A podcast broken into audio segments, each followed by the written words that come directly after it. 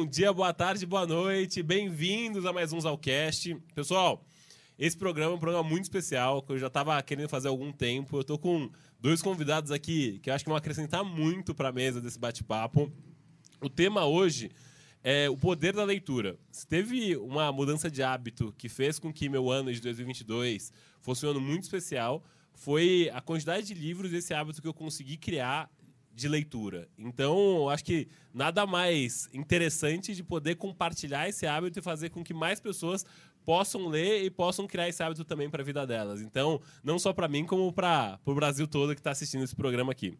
Por isso, o Zalcast ele tem a missão de transformar o potencial das pessoas em potência. Então, eu estou muito contente de poder falar esse tema, porque os livros são uma forma de fazer com que você possa se transformar e se autodesenvolver.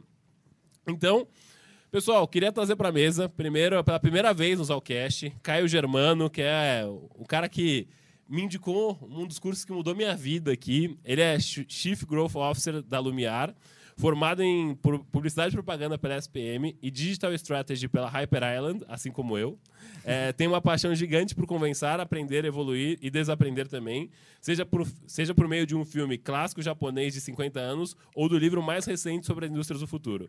Longos artigos do Medium ou percorrendo a timeline no Twitter, ou conversando com pessoas no transporte público, analisando trabalhos etnográficos específicos. Ele está sempre curioso e em busca de conhecimento. Adorei a descrição, viu, bro? Bem-vindo pela primeira vez aí pro pro Zalcast. A casa é sua, venha sempre aí. Obrigado, Léo. Eu tô querendo, deixando a expectativa lá em cima, hein, bro? Estamos esperando altas entregas você agora. Devia, devia começar ao contrário, joga lá embaixo, vê se, vê se melhora depois. Mas muito obrigado pelo convite. Eu tô sempre assistindo aí. Com certeza meu irmão deve estar assistindo, ele tá louco para você chamar ele aqui também. Ah, é? Boa, boa. Manda um abraço já, manda um abraço aí pro. Sou o convidado menos importante de hoje, vamos é, verdade. A parte melhor. Né?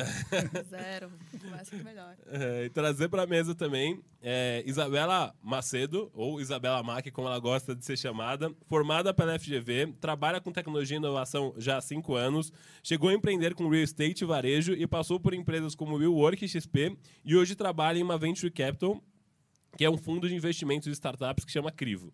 E, independente do mundo profissional, a leitura sempre foi um pilar grande em sua vida e ela é dona das melhores recomendações de livros que eu conheço. Eu estava até comentando aqui nos bastidores, pessoal, que todos os livros que eu acabei comprando no ano passado, eu sempre dava uma bisoiada na, nos, nos destaques da Bela aqui para ver se ela tinha lido, se ela tinha uma boa review. Então já deixa a dica aí. Quem quiser saber mais também já fica de olho nos destaques. Bela, bem-vinda pela segunda vez aqui para o Zalcast. Demorou para vir de novo. Ah, mas eu amo estar aqui. É, obrigado pela presença, bem-vinda. Obrigada a você. Estou muito feliz de você estar aqui de novo, viu, Bela?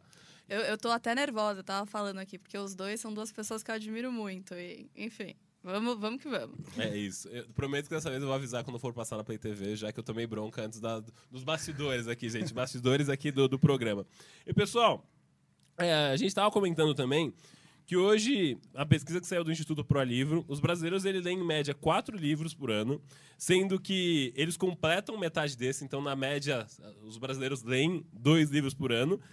E isso acaba, enfim, é, fazendo com que o hábito de leitura seja difícil de ser desenvolvido. Então, eu queria muito escutar vocês sobre por que, que vocês acham que tem que as pessoas hoje leem tão pouco comparado a outros países, ou comparado mesmo a vocês, que estão acostumados a ler já vários livros por ano aí. Então, para a gente começar esse bate-papo aqui, o que, que vocês acham que faz com que hoje o brasileiro tenha, tenha tanto essa dificuldade de ler e de criar esse hábito de leitura? Bacana. É. Começar Eu tava olhando para você, é. vai fundo. Que gentil. Olha, aqui, Léo, um muito gentil aqui eu, nesse programa. Eu fiz a lição de casa, né? Então, uhum. fui atrás de vários artigos, tentar ler um pouco mais, porque eu acho que tem várias percepções que, que a gente tem sobre esse assunto que, que são talvez infundadas, né? Mas eu, eu vou falar mais da minha experiência. Não, claro, vou, não vou trazer tranquilo. muito, Traz muito dos artigos, super... né? Isso aqui não é algo super acadêmico. Eu acho que uh, tem muito de estigma, sabe? De, de, de, da leitura ter diversos preconceitos, né? Então, de ser alguma coisa que às vezes é, que as pessoas glorificam, né? A gente está aqui, pô, eu vi lá a descrição, pô, Bela e, e, e Caio leem até mais de 15 livros por ano. É, tem gente que fica assustada, caramba, quanta coisa. Tem gente que fala, não, eu leio bem mais. Mas, na verdade, o que, que eu acho é que esse assunto foi ficando bem glorificado às vezes cria uma barreira com as pessoas, né? Às vezes elas têm é, acham que é algo que, que é bem intelectual, talvez não é acessível, né? que a leitura é só para acadêmicos. É, e no final das contas, eu acho que tem muito a ver com, com a educação no país. Né? Então, Uhum. é, a leitura, obviamente, demanda que as pessoas saibam ler. né? O Brasil tem, acho que da última, da última estatística que eu peguei aí, quase 7% da população adulta, né? mais de 13 anos ali, ainda é analfabeta Uhum. quantidade gigantesca. Poucas pessoas ainda vão, né, completam o ensino superior, tem uma compreensão bem avançada aí de, de texto. Limitada mesmo. Exato. E, e é isso, assim, acho que é, uma, é um reflexo muito do, da falta de atenção do país como um todo para educação, como algo importante, um pilar da sociedade, que acaba se traduzindo na, na, numa falta de interesse Uhum. de ler aí na ponta. Então, é, eu acho que é isso. E até mesmo tem vários amigos, amigas que, que simplesmente acham que não, não tem tempo para isso, né? Então, É, esse- esse é um dos principais fatores. Eu não tenho tempo, não funciona assim, caramba, como é que você arruma tempo? Então, é, curioso, né? É louco pensar como é que é. Mas eu acho que no final das contas é por muito de exemplo também, né? A gente estava conversando aqui no nosso warm-up sobre isso e pes- é bem legal essa, essa pesquisa, né? Que Sim. você citou aqui, que é a Retratos da Leitura. Ela é feita a cada quatro, é, a cada quatro anos, fazendo um, né, um overview da leitura no Brasil e uma estatística que me chamou muito a atenção é que 60% das pessoas ali que se consideram leitores ou que já leram algum livro eh, nunca receberam um livro de presente da família. E também 61%, acho, nunca tiveram a experiência de ler um livro junto com os pais e a família. Eu acho que isso é algo muito potente, porque eu acho que qualquer hábito vem muito de exemplo, né? Então, se você tem um exemplo na sua casa, no seu círculo de amigos, de pessoas que você admira, eh, acho que faz bastante diferença. Então, Uhum. é um pouco disso aí. E, bom, o que, que você É. acha dela? Não, eu concordo. Eu acho que ah, concordo que vem muito de exemplo. Tem uma questão muito sociocultural de um país. Ah, e eu acho que também tem um fator que eu acho que não se aplica só ao Brasil. Eu sei que a pergunta inicial foi Claro. Brasil, ah, mas se aplica no mundo no geral, ah, que é a questão da atenção. Então, por exemplo, hoje a gente está muito acostumado a ver um TikTok, um, um story, no máximo de três minutos. Três minutos é muita coisa hoje, por sinal. Verdade. Então você tem que fazer coisas muito rápidas, pílulas, cápsulas. Então, assim, a gente está acostumado a ter uma atenção muito reduzida. E um livro exige que você ah, sente, entenda, ah, preste atenção por um período um pouquinho maior do que um minuto, dois minutos, né? É, Tem aquele skip intro lá, né? É. Netflix. Tem como dar like no livro. Não, é verdade, vão falar que dá. É, hoje em Já dia, dá, hoje em dá. dia já Aham. tem. Mas, ah, então, acho que isso ac- acaba afetando muito o nosso cérebro, né? Então, o cérebro do ser humano está cada vez mais ah, short term, né? Nesse Aham. sentido. Então, acho que isso ca- acaba afetando também muito. E eu, uma, uma coisa que eu estava lendo ah, sobre o Brasil especificamente é que o brasileiro ele já tem uma adoção muito ah, alta com mídias, né? Então, Uhum. redes sociais, etc. Mas isso vem do passado também. Então, o brasileiro tem uma adoção com TV, é, sempre teve uma adoção muito rápida com música por rádio, etc. É, então, se você está numa mídia, numa TV, etc., isso acaba, às vezes, pode desengajar também de você sentar e ler um livro, Uhum. né? Então, ah, tem essa questão também. Mas não sei, assim, eu, eu concordo. Eu acho que também tem uma questão de você ter uma boa referência, ah, você olhar o próximo, então É, o- entra... O que eu acho muito curioso do que vocês dois falaram é sobre referência e exemplo. né? Ah. É, eu demorei bastante para pegar gosto pela leitura. Eu não tinha muito esse exemplo em casa, enfim. E eu lembro quando eu tinha 17, 18 anos, eu fazia um curso na Fiat. Cara, 17 anos já faz 11 anos, tô ficando velho. E aí, esse curso na Fiat tinha uma pessoa, que era a Cecília, até abraço pra Cecília, grande amiga minha, Cecília Lodge, que ela era uma pessoa que eu disse, caraca, pessoa interessante, meu. Porra, ela, ela, ela deu curso, era um curso é, é, mensal, que a gente se reunia no final de semana. Ficava sexta, sábado e domingo juntos. E falava de vários temas, liderança, de RH, de cultura geral, enfim. Era um curso de formação de lideranças para Fiat. Aí, bom. Aí eu falei, Cecília, cara, eu lembro que eu cheguei para ela e disse, meu, por que, como é que você é tão interessante? Como é que você sabe de tanta coisa? Eu falei, ah, não, eu gosto muito de ler. Aí eu fiz, Ah, é esse o caminho, então? É assim que funciona, cara? Você tem que ler para ficar interessante? É, eu faço até parte de um clube do livro. Tem um clube do livro que, que, eu, que eu organizo. Se você quiser participar, meu, fica super à vontade. Você vai um dia participar. Eu lembro de ter ido. Nossa, eu me senti, caraca, cara, as pessoas discutem livro aqui, que máximo, meu Deus do céu. Eu lembro que era, era um grupo bem heterogêneo, que era, era meu, a filha da moça que limpava a casa e também tinha o cara que era o, o diretor do Incora, o outro que era o chefe de psiquiatria de um outro hospital, ela que era uma consultora excepcional. E eu que era um, cara, recém ingressando na faculdade ali. Eu lembro que um dos livros que mais marcou, a gente discutiu Intermitências da Morte, do José Saramago. Que é um dos meus livros preferidos. Até porque essa parte foi quando eu peguei gosto pela leitura. E aí eu fiz, nossa, que legal, porra, eu tô tendo gosto de ler José Saramago. Vou falar, nossa, li um Saramago agora, meu, brigando para ler com aquele livro, porque eu tinha o compromisso de tal data a gente ter uma conversa sobre, sobre o livro. E eu queria muito de vocês, da onde veio essa vontade de ler de vocês dois? Vocês dois falaram de exemplo, de referências, tudo. Quando que vocês falaram, pô, agora acho que eu gostei de ler, vou pegar gosto por isso aqui e tal. Que a Bela parece que ela já nasceu já com o livrinho na mão, Bela. Conta aí pra gente como é que foi isso. É, Bom, sim, tem muita referência. Acho que tem alguns fatores uhum. na minha vida especificamente. Uh, quando eu era pequena, eu ia dormir, antes de dormir, meus pais sempre levavam um livro e ficavam lendo comigo. Uhum. Então, isso daí, desde pequenininha, realmente sempre tive esse hábito. Vou dormir e vou ler um pouco. Uh, mas acho que tem uma outra questão que uma das pessoas que eu mais admiro na minha vida é o meu pai. Então, qualquer pessoa que me conhece sabe que eu sempre vou falar dele.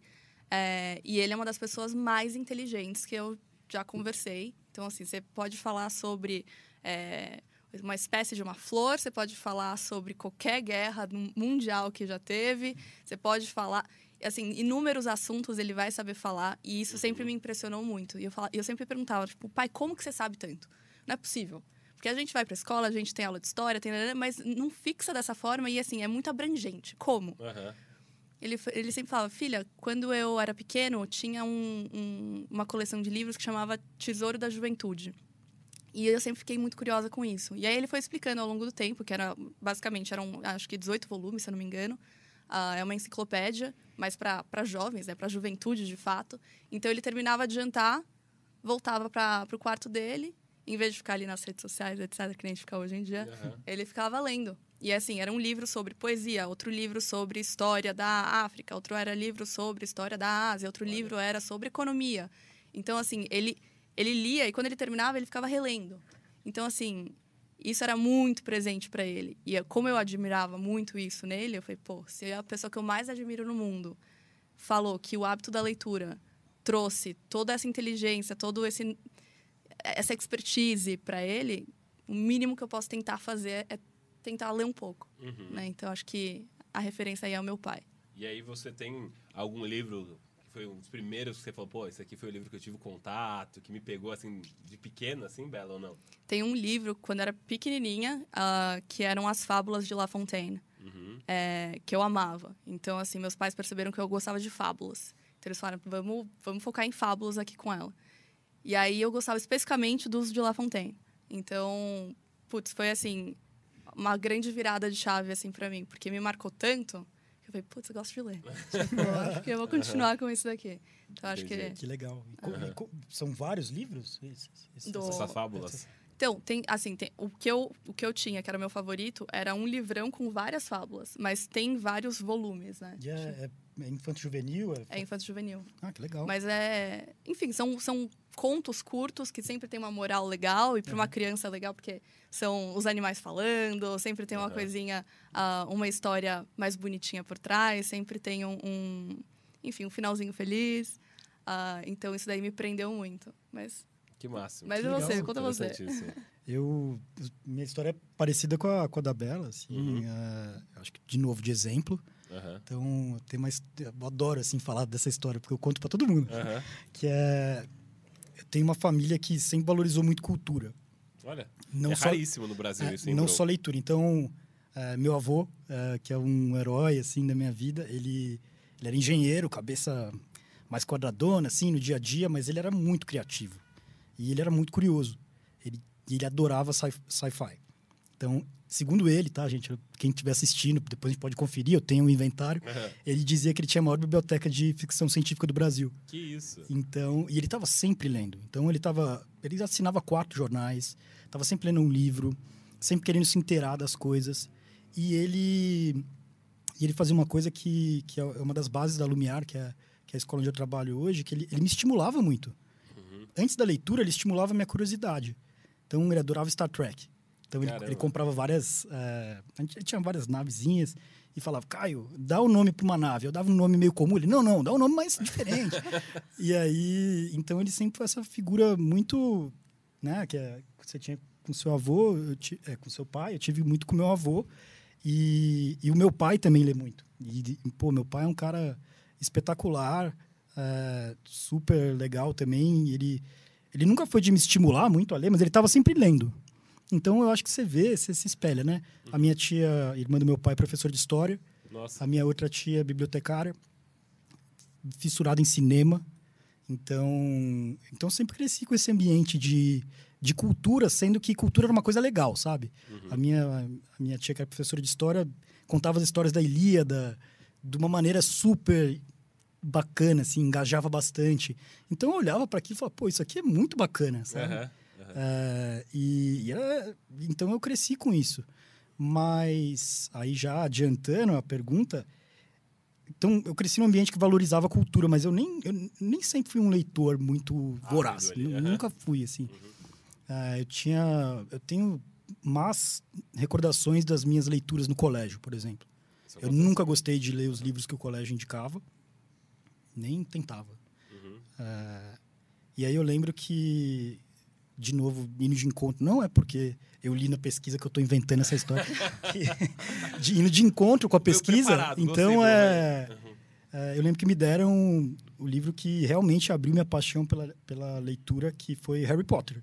Assim como eu, milhões de pessoas. Caramba, Bruno. Então, eu lembro que também uma pessoa da família me deu Harry Potter. Eu, tinha, eu, eu sou da idade do Harry Potter, então é, foi uma experiência muito legal. Eu ti- então, ia lançando e eu tinha a mesma idade dele, Nossa. Do- dos livros. E, e aí eu lembro que foi a primeira vez na minha vida que eu. Eu ia perguntar se é do Daniel Radcliffe ou do, do não, personagem. não, não, do, do, do Harry Potter, Harry nos livros. dos livros. É, aham. ele tinha 11, eu comecei a ler, ele tinha 11 também. Aham. E aí eu lembro, nossa, que legal. Nossa, que legal. Tipo, sabe, essa Uhum. igual você falou. E, e eu gostava muito, eu amava Harry Potter. E aí, do tipo, vai lançar Harry Potter tal dia, mãe, me leva na, na livraria que eu quero estar lá. Que. São, são sete livros, né? E eu Aham. relia os livros, só que eu gostava muito de Harry Potter, nem, nem tanto de leitura, assim. Uhum. Mas. E super engraçado que, assim como eu, é, amava Harry Potter, e, né, milhões de pessoas começar, tiveram uma, uma primeira experiência positiva lendo Harry Potter.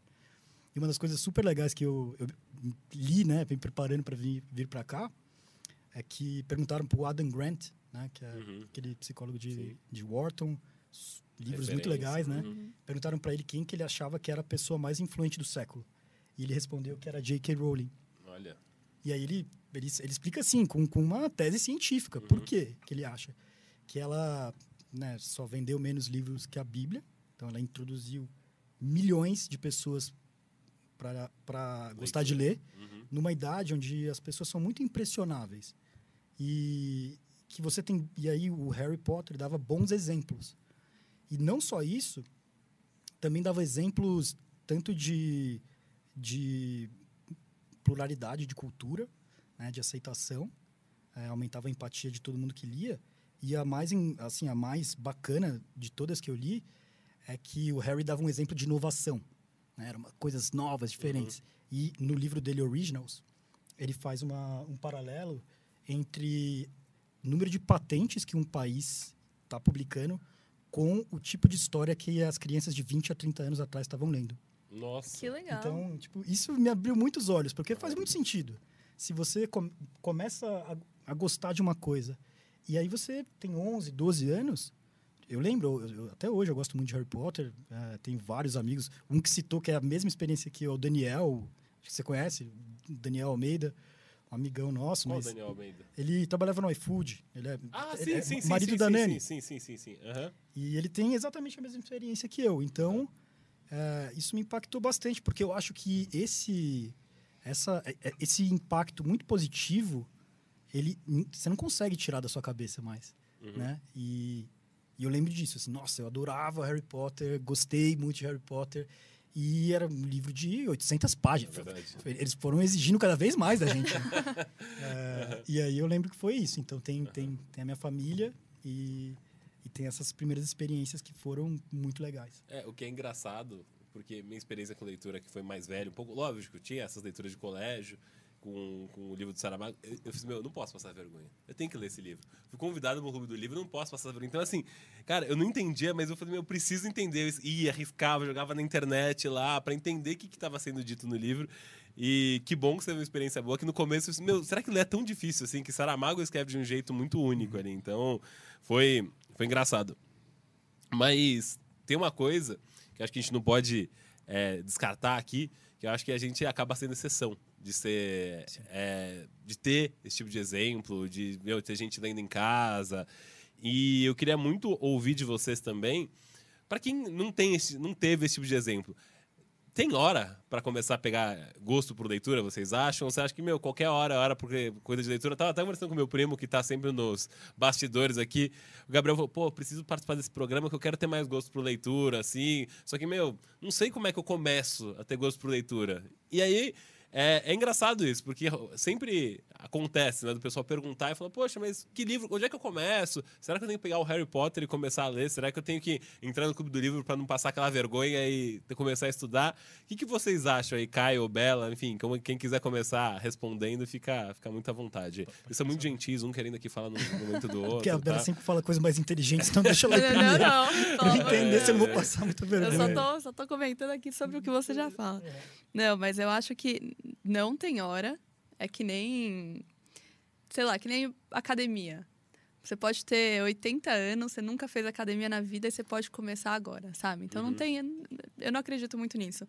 Eu acho que tem uma coisa que você falou no começo que é muito verdade, que muitas pessoas glorificam o livro e colocam num pedestal como uma coisa muito difícil ou uma coisa para poucos ou ah, eu não tenho, é, eu não consigo, Não é pra Uhum, mim. né? Exato. Exatamente. Isso acontece muito, cara. é, eu não consigo, né? Então, assim, ahn, primeiro, acho que o primeiro passo é O- você Desculpa, Bela, o que eu escuto muito falar é assim: sou muito ansioso. Eu não consigo parar pra ler, cara. Difícil. Nossa, eu não consigo. Aham. Mas assim, ao mesmo tempo você consegue sentar e ver um bom filme. Você Exato. consegue sentar e ver um- um- uma boa série, enfim. Assistir Big Brother. Não, e, e, assim, é os verdade. dois, os dois têm assim, o mesmo valor nesse sentido. Então, o que eu quero dizer é, é escolher um bom livro também. Porque você- se você vai ao cinema e você, você vê um filme ruim, você não, você não quer ficar até o final. Você se força para ficar até o final. Uhum. Agora, um livro, eu acho que se você pega um livro que às vezes não tem muito match com, com você, ou enfim, tem mil fatores, é, que realmente você não curta, pô, muita, muitas pessoas acabam se forçando e falam, é, realmente, ler não é para mim. Uhum. Quando na verdade, às vezes é um livro que nem pra você foi, e eu tenho certeza que todo para você também, então Uhum. todo mundo tem aquele um livro que você fala, putz, esse fluiu muito. Eu terminei em, sei lá, Exato. dois dias, eu devorei Aham. esse livro. Então também tem essa questão de você encontrar algo, encontrar realmente algo que tenha um fit com você. Sim. Eu acredito um pouco nisso. E não Uhum. desistir, né? Então, É. Eu. Agora posso ir, né? Vai lá, fundo, bro. vai Vai lá, bro. Quando, quando o Léo me convidou aqui pro, pro, pro programa, eu mandei pra ele uma apresentação, porque eu adoro falar sobre esse assunto. E, Até usando meus stories. e Até. em todo. é, sempre trabalhando com, com as, onde eu tô, né, nos ambientes de trabalho, eu sempre gosto de conversar sobre livros. E as pessoas perguntam, como é que eu posso ler mais? Uhum. E eu criei uma fórmula. é, tipo, coisas que eu acho que ajudam a ler mais, né? Mas antes de entrar na minha formulinha, eu acho que tem um ambiente social que ajuda muito. Então, fazer parte de um clube do livro, sendo que o clube pode ser você e uma pessoa só, eu acho que ajuda Uhum. muito. Ajuda demais. E então é isso. Pô, se compromete, né, a ler um livro com alguém e conversar. Tá. Não precisa nem terminar de ler o livro, mas só começa. então, é começar a ter esse hábito e nesse círculo social, acho que é muito poderoso. É, eu, eu, eu, eu já ti- eu fundei um clube do livro, fundei, não, Ó, sou um founder bonito. do clube do livro, colocar no LinkedIn Vou colocar até no- na descrição aqui. É. com meus amigos, assim. Aham. Então, várias pessoas que tinham interesse por ler A gente falou, ah, vamos se reunir, né? desculpa para tomar cerveja um pouco mais inteligente, Aham. na casa de, de um amigo que tinha uma casa muito legal. E aí todo mês a gente lia um livro. E aí cada, cada mês ia um, um amigo escolhendo. E foi muito legal, porque a gente foi chamando pessoas que não estavam lendo. Que, nossa, porque to- eu acho que todo mundo fala, pô, gostaria de começar a ler, como é que eu faço? Uhum. Então, se você tem um grupo onde você pode convidar pessoas que não estão tão dentro, assim, desse hábito, acho que faz muita diferença. Uhum. Então, eu adoro o Clube do Livro. Então, eu fiz eh, esse Na com meus WeWork amigos, mesmo. eu fiz um na WeWork. É isso que eu ia falar. Eu Aham. lembro muito de você na Will Work É. no Clube do Livro. Engajadaço É. ali, Super. puxando todo mundo. Eu, adorar, eu adoro isso. Então, Uhum. é, e assim, Clube do Livro é, não precisa ser complicado. É só ler, ler ou nem ler tudo. Começa a ler e vem tal dia pra gente conversar sobre o livro. O que, que você gostou, o que, que você não gostou. Pronto. Uhum. E acho que fica bem gostoso. É, então, na WeWork, agora na Lumiar, acabei de criar o primeiro clube do livro lá, eu, o Cauê. Não, não o primeiro, acho que devem ter outros, mas, eu, mas eu tô fazendo um também. Porque, Colocou como atividade obrigatória assistir podcast, ô Caio? É claro, senão... então, eu acho que esse, é- essa, esse elemento social é muito legal. Uhum. Mas fora isso, quando alguém me pergunta como é que eu posso ler mais, né? Tem a primeira coisa é, é, é tirar da cabeça das pessoas que o livro é algo difícil. E também que se você não gostar de um livro, tudo bem parar. Uhum. É eu acho, verdade. Eu acho que tem muita gente que não lê mais porque pega um livro e fala: "Nossa, eu vou ler esse livro até o final". E esse livro é muito Se chato. força aham. Aí, pô, você tem uma experiência ruim, você fala, ah, vou começar a ler só quando me der na telha de novo um assunto muito legal, e aí Uhum. vai ficar distante. Então, tirar esse estigma. Se você não gostar de um livro, para de ler, pronto, dá pra alguém. É legal isso. Verdade. Mas as coisas que eu acho que são legais para as pessoas lerem mais é, primeiro de tudo, ler todo dia. Verdade. Nem que seja uma página. Uma página. Você pode abrir o livro e ler uma página. Uhum. Bacana. Você sabe por que, que eu acho eu gosto disso? Porque vai ter um dia que você vai ler duas. Vai ter outro dia que você, nossa, gostei disso, você vai ler dez. Então, você vai ler. E a conta média, né? Depois vocês podem nos, nos comentários me corrigir. Se você ler meia hora todo dia, você vai no final do ano ler em torno de 50 livros, eu acho. Nossa. Então, né, com uma leitura média de 150 palavras por minuto. É muito difícil, eu não faço Uhum. isso. É, mas ler todo dia, pelo menos um pouquinho. Hoje tem várias ferramentas. Você pode ler no, no celular, Uhum. baixar o aplicativo do Kindle, Google Reads, etc. Então, ler todo dia, acho que é a primeira coisa. Nem que seja uma página, nem que seja uma, um parágrafo. Para começar. E se não gostar do livro, muda, mas continua lendo todo dia. Uhum. A segunda coisa que eu acho que é legal é ler dois livros ao mesmo tempo. Por quê? Nossa, eu sou muito adepta a essa também. É, Muito. porque eu acho que diminui muito Você cansa a... um pouco, Não, troca um pouco o eu- assunto. eu acho que é- é- diminui muito a, a chance de vocês empacar no livro. Entendeu? Então você deixa sempre dois livros para você ler. E você tá gostando muito de um. Um pode ser de business, sei lá, outro pode ser romance. Eu acho que é legal essa combinação. Balanço, Ou podem aham. ser dois de um mistério, outro história. E você vai lendo. Aí você vai lendo um, vai lendo outro, vai lendo um, vai lendo outro. Putz, esse aqui tá um saco. Você para de ler esse e põe outro no lugar. Aham. E continua lendo o, o livro que você está gostando, ou se não, muda ele também. Mas eu acho que diminui bastante a chance de você ter uma experiência ruim e deixar de ler. É, aí depois, eu sou muito fã de multimodal, então é ler livro e escutar livro, Uhum. tá? Tem a polêmica do escutar livro, conta como ler livro.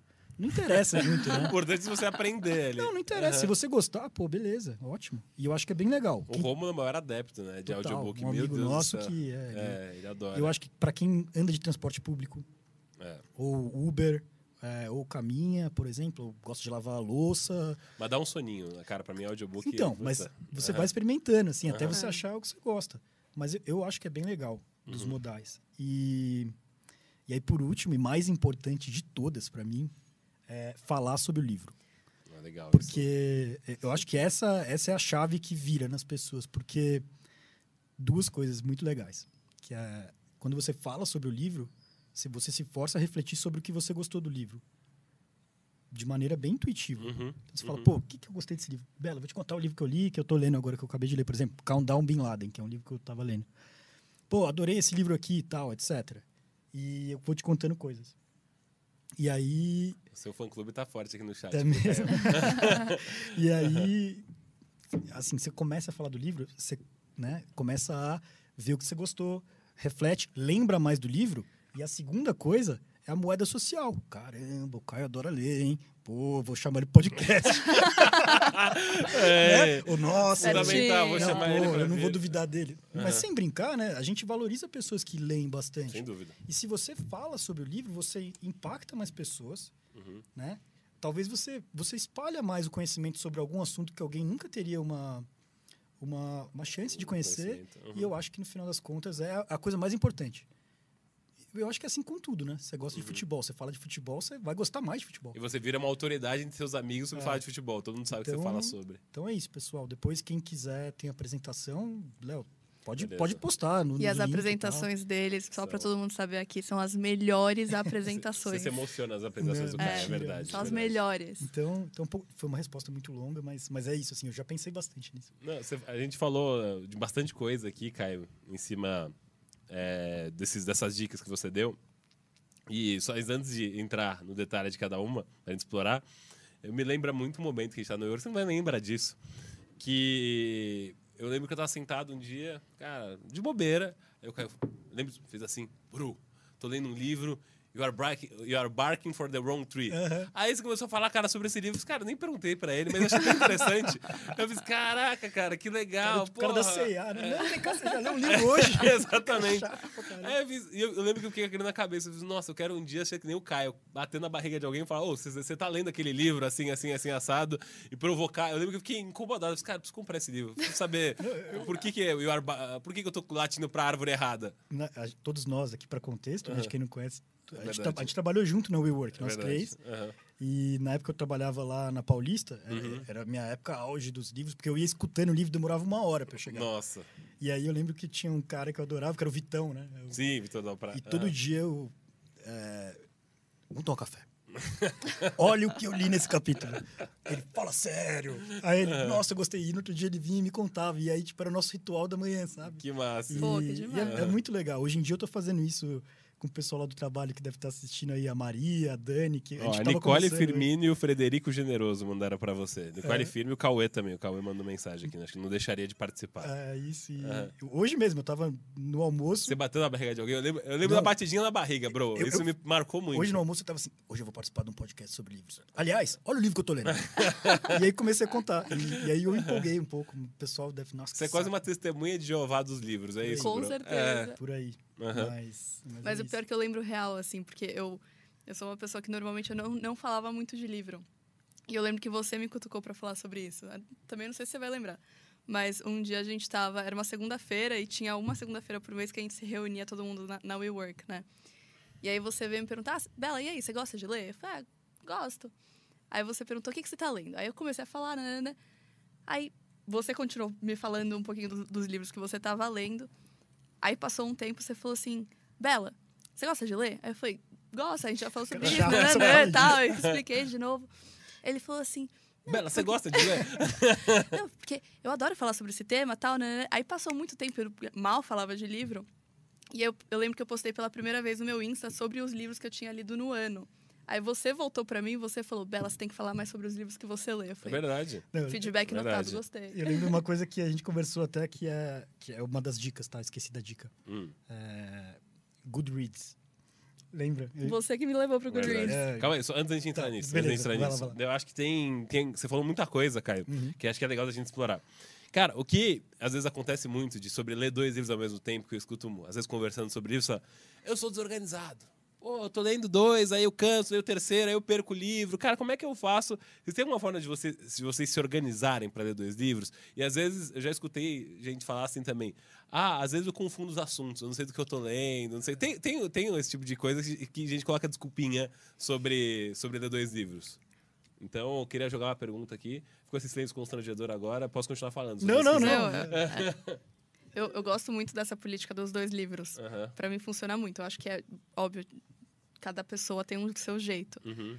É, o jeito que eu funciono com, com essa regra dos dois livros é que eu segmento os livros que eu vou ler por três categorias diferentes. Boa. E aí Legal. essas categorias diferentes têm um objetivo diferente também. E só até explicando, a primeira categoria são as cate- é a categoria de eu preciso que meu cérebro aprenda algo novo. Então, vai ser algum livro de arte, história, economia, etc. Não ficção nesse sentido. O segundo vai, a segunda categoria é biografias ou autobiografias. porque eu quero entrar mais a fundo na, na vida de uma pessoa, então, putz, quero ganhar empatia, saber um pouco mais sobre a, essa pessoa, enfim. E o terceiro é uh, ficção. Então, simplesmente ver e ler a beleza de uma palavra só. Então, quando eu vou selecionar dois livros, eu tenho que ter certeza que vão ser de categorias diferentes. Olha. Porque se for da mesma categoria, aí sim eu vou me embananar toda. Você fala dois tiver... de business, assim, por exemplo. Não dá para mim. Uhum. Ou tipo, ah, duas biografias, eu vou misturar as histórias. Ou dois livros de ficção, eu vou me perder completamente. Uhum. Então, tem que ser. negócio de compartimentalizar um pouco. É, Interessantíssimo. Exatamente. Hein, Bela? então, assim, qualquer uma das três categorias, mas tem que ser realmente apartada uma da outra. Você sabe que, é, conversando com gente que gosta de ler, eu acho que essa característica que a, que a Bela comentou é muito comum quando você começa a gostar bastante de ler, você começa a organizar as suas leituras. Uhum, e é, uhum. eu acho é. que todo mundo tem meio que um sisteminha desse assim, mas é muito legal saber do seu. Tipo, ah, três coisas que eu, que eu quero ter. Guardado. Que eu tá aprendendo uhum. ou me divertindo, porque ler é muito divertido também. É, e, e, eu adorei isso, porque eu, eu concordo muito. Uhum. Se você vai ler dois livros, eu acho que é legal que eles sejam diferentes, né? Seja hum, do, línguas diferentes ou assuntos diferentes. É, e aí o que eu, o que eu o que eu acho legal é as pessoas irem explorando até acharem o que funciona para elas. Uhum. O que funciona para mim é que eu gosto de ler antes de dormir, todo dia. E, e aí no fim de semana eu gosto de, de ler mais um pouquinho, assim. Uhum. É, uma, Gastar duas, um tempo maior. Uma, duas horas, quando emenda bastante até mais. É, e aí eu gosto de, de alocar esse tempo diferente. Assim. Então, eu leio durante a semana um livro e no fim de semana uh, eu leio outro. Uh, mas não é uma regra muito, muito, muito forte assim, não. Acho que é só legal você ter duas coisas que você está animado. Nossa, tem duas coisas que eu estou animado. Dois temas que eu quero aprender Na sobre. Na verdade, é muito legal que você esteja animado sobre um livro. Então, um livro você tem que estar animado. Uhum. E quando você. Tá, eu acho que. Concordo, tem sempre. 100%. Uhum. Tem, eu acho que não tem. Poucas coisas são mais legais do que você tá com um livro muito bom. Eu, eu tô lendo até um que eu não sei. Eu não sei se eu peguei da sua lista que você mandou da apresentação ou da Bela, cara. Que eu tô adorando. É, puta, esqueci. Da Joan Didier, talvez. O Ano do Pensamento Isso, Mágico. Isso, esse é. mesmo. Puta livro, cara. Esse livro é incrível. Livraço, tô é, adorando. É eu tô muito empolgado nesse livro, assim. É, muito triste, né? Mas, é triste, mas assim, é um livro interessante, fala sobre a efemeridade da vida, muito, enfim. Acho que cara, é interessante pra caramba. Esse livro é uhum. muito legal. eu achei esse livro aí num exercício de... Quando meu avô, meu avô, que eu falei, né? Ele uhum. faleceu e muito, fiquei muito tempo triste, assim. E aí um, já posso trazer um assunto que a gente pode conversar, assim, de um dos benefícios da leitura quando você gosta de ler, você fica muito independente, eu acho. Então você começa a entender como é que eu posso lidar com determinado assunto. E nessa, uhum. e nessa época eu falava, pô, como é que eu posso lidar com, melhor com luto? E, e esse livro, né, não é spoiler para ninguém, ele, ele conta da falecimento da Joana, uhum. ó, todo todo autor que eu for falar aqui, talvez esteja o nome errado, a pronúncia, mas eu falei completamente é, errado. Jo, eu acho que é Joan, Joan Didion, uhum. e ela é uma hiper escritora e ela conta exatamente o ano da vida dela depois que o, que o marido dela morre subitamente na mesa de jantar. Né? É. E ela é hipersensível e reflete sobre como isso impacta na vida dela. E eu acho que quando é a característica dos melhores livros, eles, eles conseguem dar forma para pensamentos e sentimentos que você também está sentindo. Exato. Então, esse livro é incrível, assim. Uhum. É... Se você se identifica, se coloca no lugar do outro ali, cara, é, é, fantástico, é fantástico. Eu tô gostando muito do livro. É, e aí tem uma outra coisa que a Bela falou um pouco antes sobre, assim, que a gente está vivendo essa questão de competição de tempo, e até na pesquisa que a gente comentou bastante, de 2015 a 2019, esse espaço, o Brasil perdeu 4,6 milhões de leitores, e esses leitores migraram para o WhatsApp, migraram para passar tempo na TV, enfim. E aí, é, a Bela falou uma coisa que, que, que eu queria reforçar, que é sobre formas de você treinar sua atenção, assim, sabe? Que você falou, poxa, às vezes você vai assistir um filme, você vai no cinema assistir um filme completo que isso vai treinar sua atenção e sua concentração para fazer com que você volte a ser é, uma, um bom leitor. Eu tive fases e fases de mais, de mais ou menos é, leitor. E teve uma coisa que sempre me trazia bastante para concentração, assim, que era o teatro. Eu sabia que se eu fosse o teatro, eu ia, de alguma forma, ter que estar concentrado ali. E teatro sempre foi uma arte que me tocou muito, porque todo mundo, igual todo mundo tem esse exemplo, acho que o exemplo da família foi minha tia, que ela foi casada com um ator de teatro durante muito tempo. E aí a gente tinha um ritual que toda quinta a gente ia ao teatro. Então, assim, cara, era. E ela faleceu em 2014, e aí eu perdi um pouco essa referência de, de teatro. E aí eu sei que, assim, às vezes eu direto, às vezes eu ia a peça sozinho, os caras, vou assistir a peça aqui, pô, legal.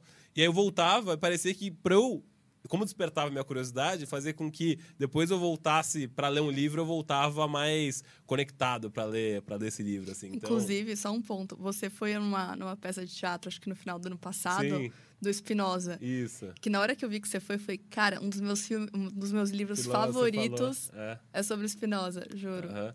Eu, vou, eu, te- eu tenho muita vontade de fazer um podcast sobre teatro. Tem muita. Acho que é muito difícil achar peça boa, assim, sem referência, sabe, cara? E hoje não tem nenhum lugar que fala tanto de peça, mas enfim, você tem um outro podcast. É. mas que legal, que legal, Bela. Você não conseguiu ir no final. Não foi? É. Ah. Enfim, mas. E aí, sobre essa competição de, de atenção que a gente estava falando. Como é que vocês fazem para não dispersar numa leitura, assim? Porque a gente tem muita forma de distração. Puta, é o WhatsApp, é o cachorro, é. Enfim, um amigo que liga. Sei lá, cara, a gente tem nossa vida acontecendo também, é demanda de trabalho. Vocês têm algum ritual? Você já comentou um pouco de ritual seu, bro. Como é que. É, tem alguma coisa que você faz, você fala, meu, isso aqui funciona muito bem pra mim. É de ritual, você desliga o telefone, você coloca no modo avião, ou não. Você faz um pomodoro, ou Cara. cobela, não sei. Eu gostaria muito de te falar que eu tenho uma hipertécnica, Aham. mas eu, eu sou muito disperso ainda. É? Então, várias vezes eu tô lendo, eu paro de ler um pouco e vejo assim, ah, o que que tá rolando no grupo aqui? Que eu sou palmeirense roxo, então, Aham. tipo, ah, que notícia nova do Palmeiras no Twitter e depois eu volto e, e volto a ler. Aham. Eu acho assim, eu, eu não eu não eu não estabeleço rotinas muito duras quando eu tô lendo, assim. Legal. Porque eu acho que a melhor forma de você prestar mais atenção é imergir den- bastante dentro de algo que você está fazendo. Eu acho que quando você lê um bom livro de algo que você se interessa, é quase que é terapêutico. É parecido com meditação, ou quando você está correndo é, muito tempo e está presente no momento. Uhum. É, mas eu não tenho uma técnica. A verdade é que eu vou lendo, lendo, igual igual eu falei, assim, E com o celular perto, você coloca o celular em outro lugar? Cara, não? tem, tem faz- dia que. Não, do lado. Tem É? dia que é isso. Eu, eu tento ler o máximo de. Eu tenho, tento dar o máximo de oportunidades para esse momento de flow me pegar. Aham. Tá? É, então, acho que talvez essa seja a minha técnica. Mas eu, infelizmente, sou vítima do mundo moderno, da, da, da- da falta de atenção. Então, geralmente, quando eu, me, eu- quando eu fico mais preso, é quando algo realmente é muito interessante. E, e a melhor coisa de quando você é um leitor é porque tem muita coisa muito interessante. Então, Uhum. eu acho que é um pouco disso na minha percepção. Em você, Bela. Ou tem um cantinho de vocês, assim, tem um cantinho que lê ou não? Ou- Eu leio em qualquer lugar, cara. Aham. Tipo, tô aqui, se eu tô gostando muito do livro, eu pego o aplicativo do Kindle e começo a ler. Que bom que você não fez isso até agora, você vai ficar chateado com você, Caio. Ah, vai lá, Bela, e você? Ah, eu, eu sou uma pessoa que eu uso muito a rede social, vocês sabem, né? Então, Uhum. ah, eu me distraio fácil. Então, eu preciso colocar o celular em outro lugar. Tipo, Uhum. se eu tô lendo... Se eu vou ler antes de dormir, eu deixo meu celular, sei lá, no banheiro. Uhum. Ou se eu estiver lendo, vamos supor, na, na sala, que eu gosto muito...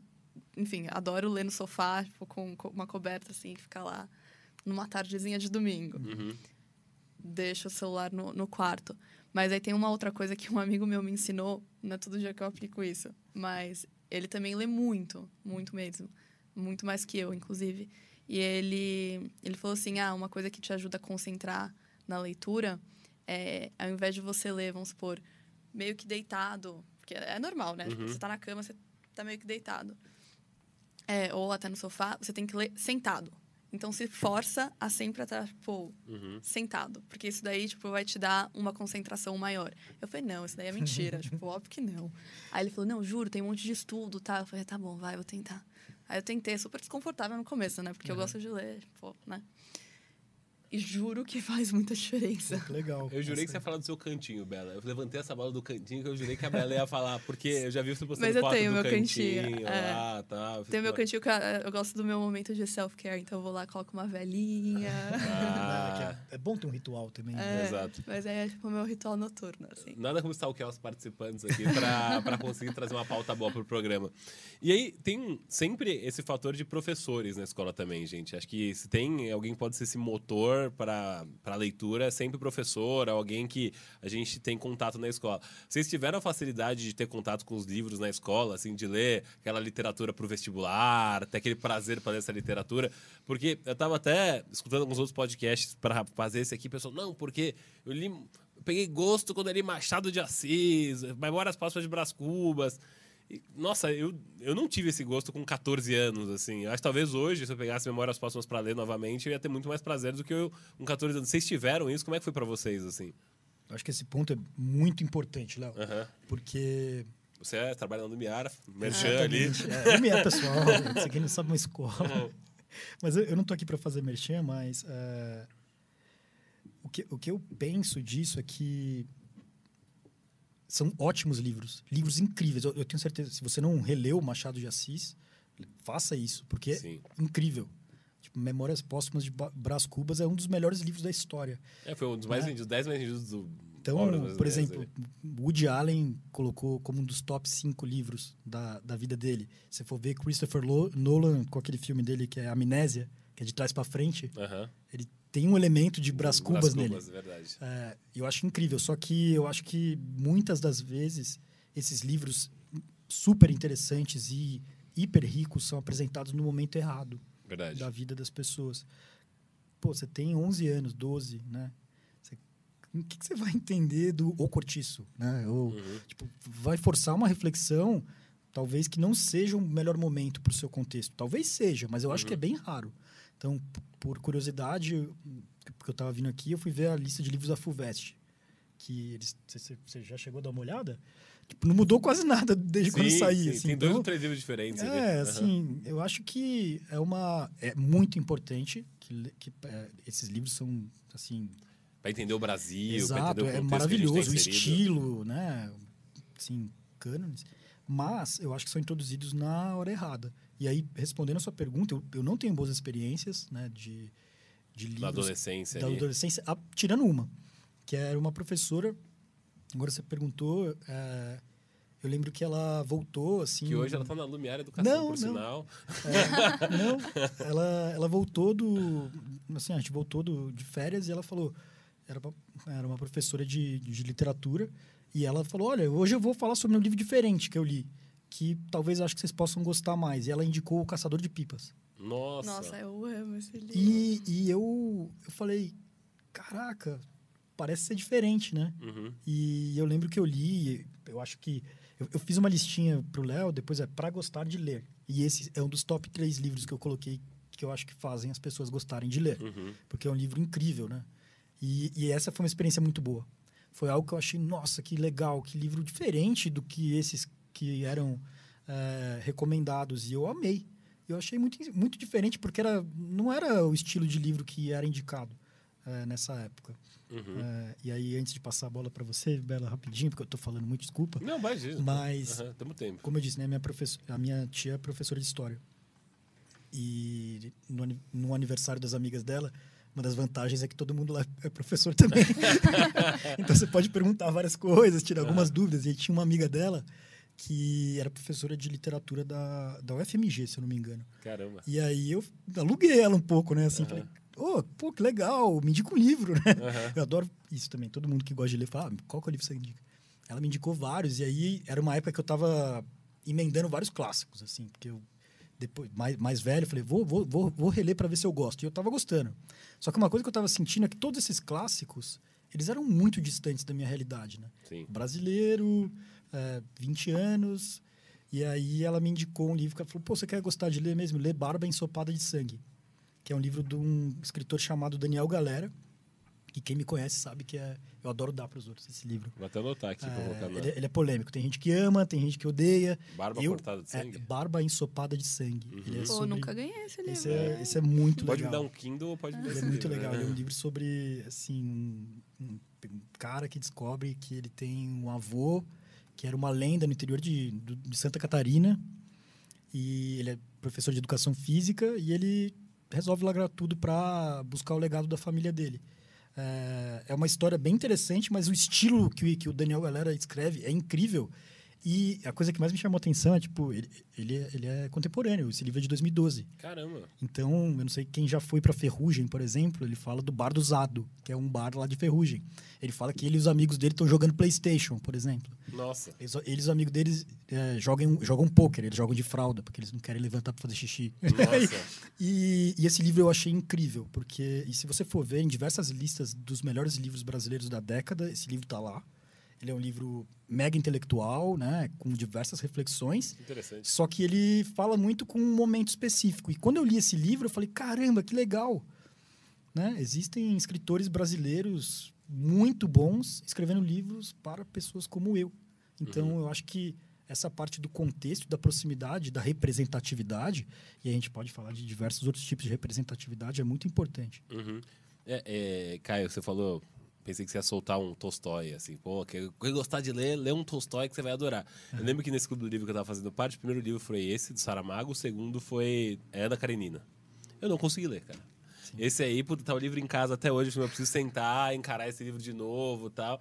Tipo, eu lembro que assim, eu tava sofrendo e assim, tava perto da data. Só que eu fiz, meu, não, não vai dar. Eu fiz, pô, não- esse livro aqui eu vou passar vergonha, não vou querer ir. Eu sei que assim, eu li mais um pouco o livro, adorei, achei interessante e tal. Mas eu tinha 17 anos ainda na época. Eu tenho vontade agora, com 20, ou 27 para 28 anos, encarar, sabe? E é, é muito disso, assim. é, Mas e, e você, Bela? Acabei, né? A gente acabou nem deixando isso Não, vai voltar, vamos imagina, voltar agora. Aham. Você tem uma experiência legal de algum livro Ca- não, durante pelo que- colégio, faculdade? Gente, pelo contrário, na escola eu ficava até meio frustrada, porque a minha mãe falava que Machado de Assis foi uma, uma virada de chave para ela, enfim. Então eu falava, poxa, então minha mãe também gosta muito de ler, também sempre admirei isso. Eu falei, não, não, tá dando para mim, não tô, não tô me conectando. não- eu realmente não consegui me conectar na escola com, com esses livros mais clássicos. Também acho que tem uma questão de você ah, introduzir na hora certa. Mas teve. ah, a gente lia também muitos livros ah, na aula de inglês. E esses livros especificamente, eu lembro que a, a, a professora ela era muito mais aberta. Então a gente conseguia discutir muito mais, então a gente conseguia entrar realmente na vida do personagem. Um deles, por acaso, foi o The Great Gatsby, que depois acabou se tornando Olha. um filme. E me marcou muito. Então, assim, é, ela teve um approach muito diferente. Não foi assim, é, putz, vamos ler para a prova tal. Tu- óbvio, vai cair na prova tal, mas vamos entender muito mais o todo, vamos discutir. Tinham muitos debates. Então, essa especificamente, sim, mas no total, se eu fizer a soma de tudo que eu sentia, eu, me sentia mais frustrada. Uhum. Eu, eu lembro muito do meu irmão, que ele também era que nem eu, assim, e hoje em dia ele lê muito menos que eu. Mas eu lembro que ele, ele- eu, eu passei na faculdade, direto do, do, do colégio, Uhum. e ele chegou a fazer um período de cursinho anterior. É, e ele, aí eu lembro que uma coisa muito legal, que ele chegava das aulas do cursinho, adorando as análises que os professores de cursinho tinham Sim. feito sobre os poemas. E eu acho que também tem muito disso, né? Porque se você vai ler um livro que ele é mais complexo, que ele, ele, ele exige diversos... é, que, por exemplo, a melhor coisa do livro nem é o enredo em si, mas o estilo. Eu acho que você precisa de um guia, né? Verdade. Da mesma coisa, a gente está conversando, né? Que você foi para Socomo, Aham. Viu uma casinha lá. Pô, essa casinha é legal. Mas alguém pode falar, "É, nessa casa foi inventada é, a dinamite. Uhum. E aí conta toda essa história. Você vai olhar para aquela casa de uma outra forma. Verdade. E eu acho que isso se encaixa muito com o livro, né? Concordo. Que é isso, pô, Memórias Póstumas de Brás Cubas. Isso foi, ele foi escrito de trás para frente. Foi a primeira vez que um escritor É. experimentou com esse tipo de storytelling. Cara, isso não é legal? Fantástico. Pô, isso é legal. Então eu acho que esses, ah, esses motivos por trás de muitos dos livros complexos que a gente lê, eles são muito importantes, né? Uhum. Então, quando você tem um guia para te falar isso, eu acho que é muito legal, é, né? Então, Ou alguém que lá, realmente te introduza. Isso daí acabou acontecendo muito comigo. Eu sempre li muito mais de. é, como fala? é, livros de não ficção. Então, eu sempre acabava gostando de ler mais de história, Uhum. etc. E livros de ficção, eu acho que foi um trauma de escola também. eu acabava não encostando muito. E eu lembro que eu, eu tenho uma amiga muito próxima que ela só lê ficção. E ela falava, Bela, dá uma chance, Bela, dá uma chance. Eu falei, não vou, não vou, não é pra mim. Eu, eu- É. Cada um tem que respeitar o seu jeito tal. E ela foi introduzindo de uma maneira que não foi professoral, que não foi... ah, foi de uma maneira muito sutil. Ela foi deixando livros na sua casa. ela, ela foi falando algumas frases. Eu sou uma pessoa que eu gosto de ser muito poética com a vida, né? Então, Aham. enfim. é, frases de impacto realmente me impactam. Uhum. ela, ela começava a jogar. A gente conversando sobre, sei lá, vida normal, trabalho, etc. Às vezes ela jogava uma frase bonita. Eu falava, nossa, Bi, Você que você está, você está uma grande poeta. Uau! Ela, é de um livro que eu li. Aí eu, nossa, tá bom, então. E ela continuava a fazer isso. Aí no final eu falei, tá bom, vai, Bi, e aí, que livro é esse que você leu? E várias vezes ela falou, lê Walter Hugo Mãe, o Filho de Mil Homens. Eu falei, tá bom, vou ler. Então ela foi jogando assim pequenos pontos, ela sabia que eu ia gostar. Eu falei com ela depois e foi um dos livros assim que mais me impactou. Já já reli algumas vezes, já dei esse livro para um monte de gente. Me introduziu para ficção, então voltei a ler ficção depois disso. Eu falei, Bi, co- como que você sabia? Ela falou assim, às vezes a gente acha que tem que ser meio professoral com alguém ou convencer alguém, quando na verdade é só jogar pequenas sementinhas. Pílulas e as ali. sementes dela foram realmente isso, tipo, jogando pequenas frases que ela sabia que eu ia gostar ao longo de uma conversa. Isso é muito legal. E esse ponto específico, não sei se é a sua percepção que você tinha, é que eu vejo em pessoas que gostam de ler, é, quando você começa a ler bastante livro prático, né? Tipo Uhum. autoajuda, Business ou ali. business, e aí você fala, pô, você não lê um livro de ficção? Não, não vou tirar nada desse livro. Porque tem muita gente que tem uma abordagem utilitarista. Uhum. Eu só vou ler se eu aprender alguma coisa, Exato. direta. E primeiro que eu acho que isso é muito difícil, Uhum. né? Eu, até a gente tinha, a gente vai falar sobre isso aqui, o quanto que sobra de um livro no final das contas Sim. é algo que é discutível, né? Uhum. E no, e no final, ler ficção é muito importante para diversas é, diversos pontos que você nem sabe que você está exercitando, né? Então a gente estava Uhum. falando da representatividade. Uma das coisas que, que é boa no Goodreads que você que eu consigo ver todos os autores que eu já li. E eu lembro que hum, quando a gente estava na, na WeWork, tinha um grupo da Women's of WeWork Aham. e elas falaram, pô, você já parou para pensar a quantidade de autores eh, que, que, que são best-seller comparado com autoras?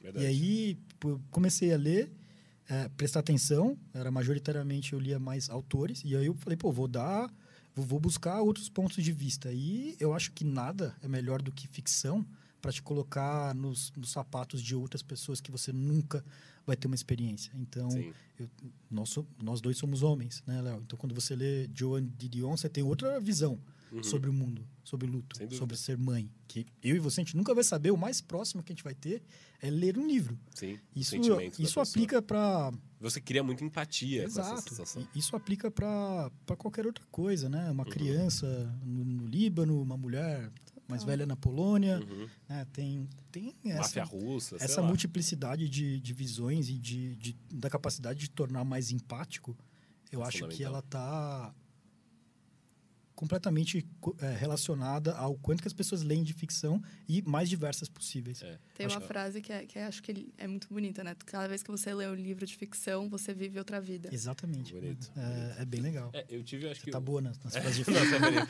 Aprendeu bem Aprendi com a minha amiga, que eu falar. exato. Eu tive, acho que, bons professores de literatura no colégio. E, e eu lembro que essas análises que seu irmão comentou, eu tive uma conexão muito forte com o Fernando Pessoa, cara. Porque, por causa dos pseudônimos dele. Pra mim, aquilo. Eu falei, mas como assim? O cara se passa por Álvaro de Campos. Aí, não vou lembrar o nome dos outros, eu lembro que o Álvaro de Campos era o mais. O mais é, forte pra mim, porque tem um poema que eu adoro, que é a tabacaria lá dele. Então, pra mim, isso foi. Eu cara, é que, pra mim era um negócio tão surreal. O cara tinha que se passar por uma outra pessoa. Ele tem mais de 80 pseudônimos, Fernando Pessoa. E eu lembro que essa foi a minha conexão e de falar, meu, cara, o cara tem- era tão genial a ponto de eles criar outros, outros pseudônimos, assim. Então, eu, eu lembro de ter tido esse contato, mas eu, eu lembro de gostar das obras porque os professores eles encenavam, eles falavam, nossa, porque Machado de Assis. E eu lembro que no colégio a gente encenou Alto da Barca do Inferno. E aí eu fiz, nossa, caraca, eu tô encenando um livro. Eu fiz, porra, que legal, pô. Eu lembro que a gente ficava zoando o menino que ele era o tolo. Ah, o tolo, o tolo. E é, é até hoje, às vezes eu chamo minha irmã de tolinha. Nossa, Basta, é tão tolinha, caramba. E aí surgiu por causa da Barca do Inferno. Porra, essas besteiras assim que acabam surgindo e você acaba falando mais sobre livros. Mas vocês dois falaram um pouco sobre como o que acaba acontecendo muito é de o que, que a gente grava do livro. Como é que vocês fazem para gravar o que vocês estão levando do livro? Assim, você fala, pô, beleza. Às vezes você lê o livro todo ali e você fala, meu, e aí, cara, o que, que eu tirei desse livro mesmo? Tem muita gente que fala isso. Como é que vocês fazem para garantir que vocês tiraram o melhor desse livro? Eu acho que até já foi até falado Foi- e eu. foi eu sei que vai ser um pouco repetitivo, mas acho que eu tinha que Não, passar por isso pra gente não, deixar. Não, imagina, mas claro. eu acho que até é um ponto muito verdadeiro. Assim, quanto mais você fala, mais você fixa na sua memória. Então, sei lá, você termina um capítulo, eu gosto muito de conversar com a minha família sobre. Você anota alguma coisa, Bela, nos seus livros? Como é que você Eu faz? tenho muita dó de anotar no livro mesmo. É mesmo? Então, se é pra anotar, eu prefiro anotar no Kindle. Mas tem gente que grifa, e tem todo o seu valor, mas Uhum. cada um tem seu estilo. É, eu gosto muito de, de conversar sobre, então às vezes eu li- ligo, sei lá, pra minha avó, ligo ah, pro meu pai, pô, ó, tô lendo isso, deixa eu te contar o que eu aprendi, etc. Imagina a avó da Bela, coitada, assim, fazendo um bolinho no domingo ali. Pô, acabei de ler aqui. É, filha, é. Eu falo, é, vó.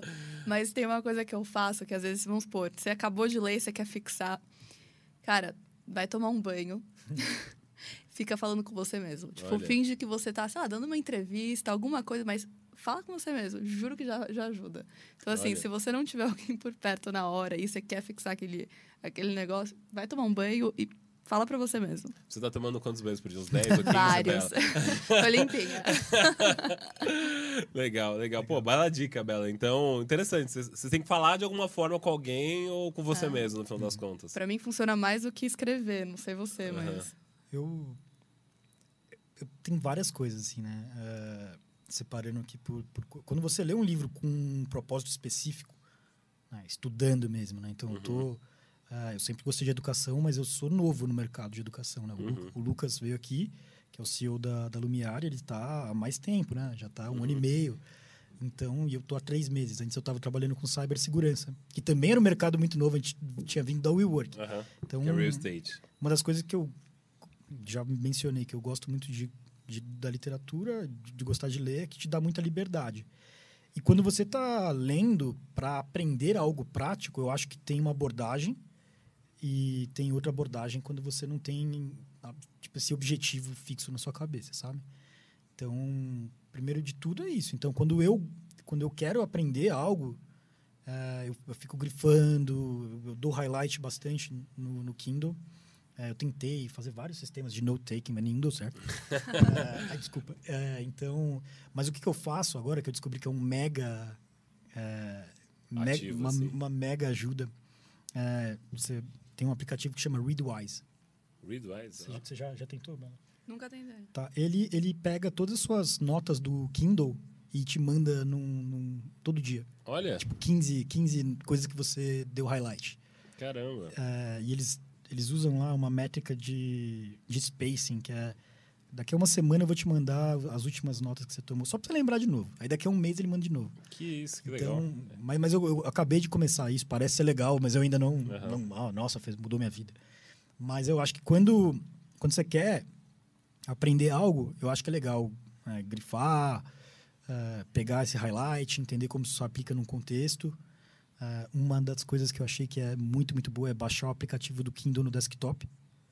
Olha. Então, porque tem, né? Então, Uhum. isso é muito bom, porque você baixa o aplicativo do Kindle no desktop e você pode copiar e colar do livro.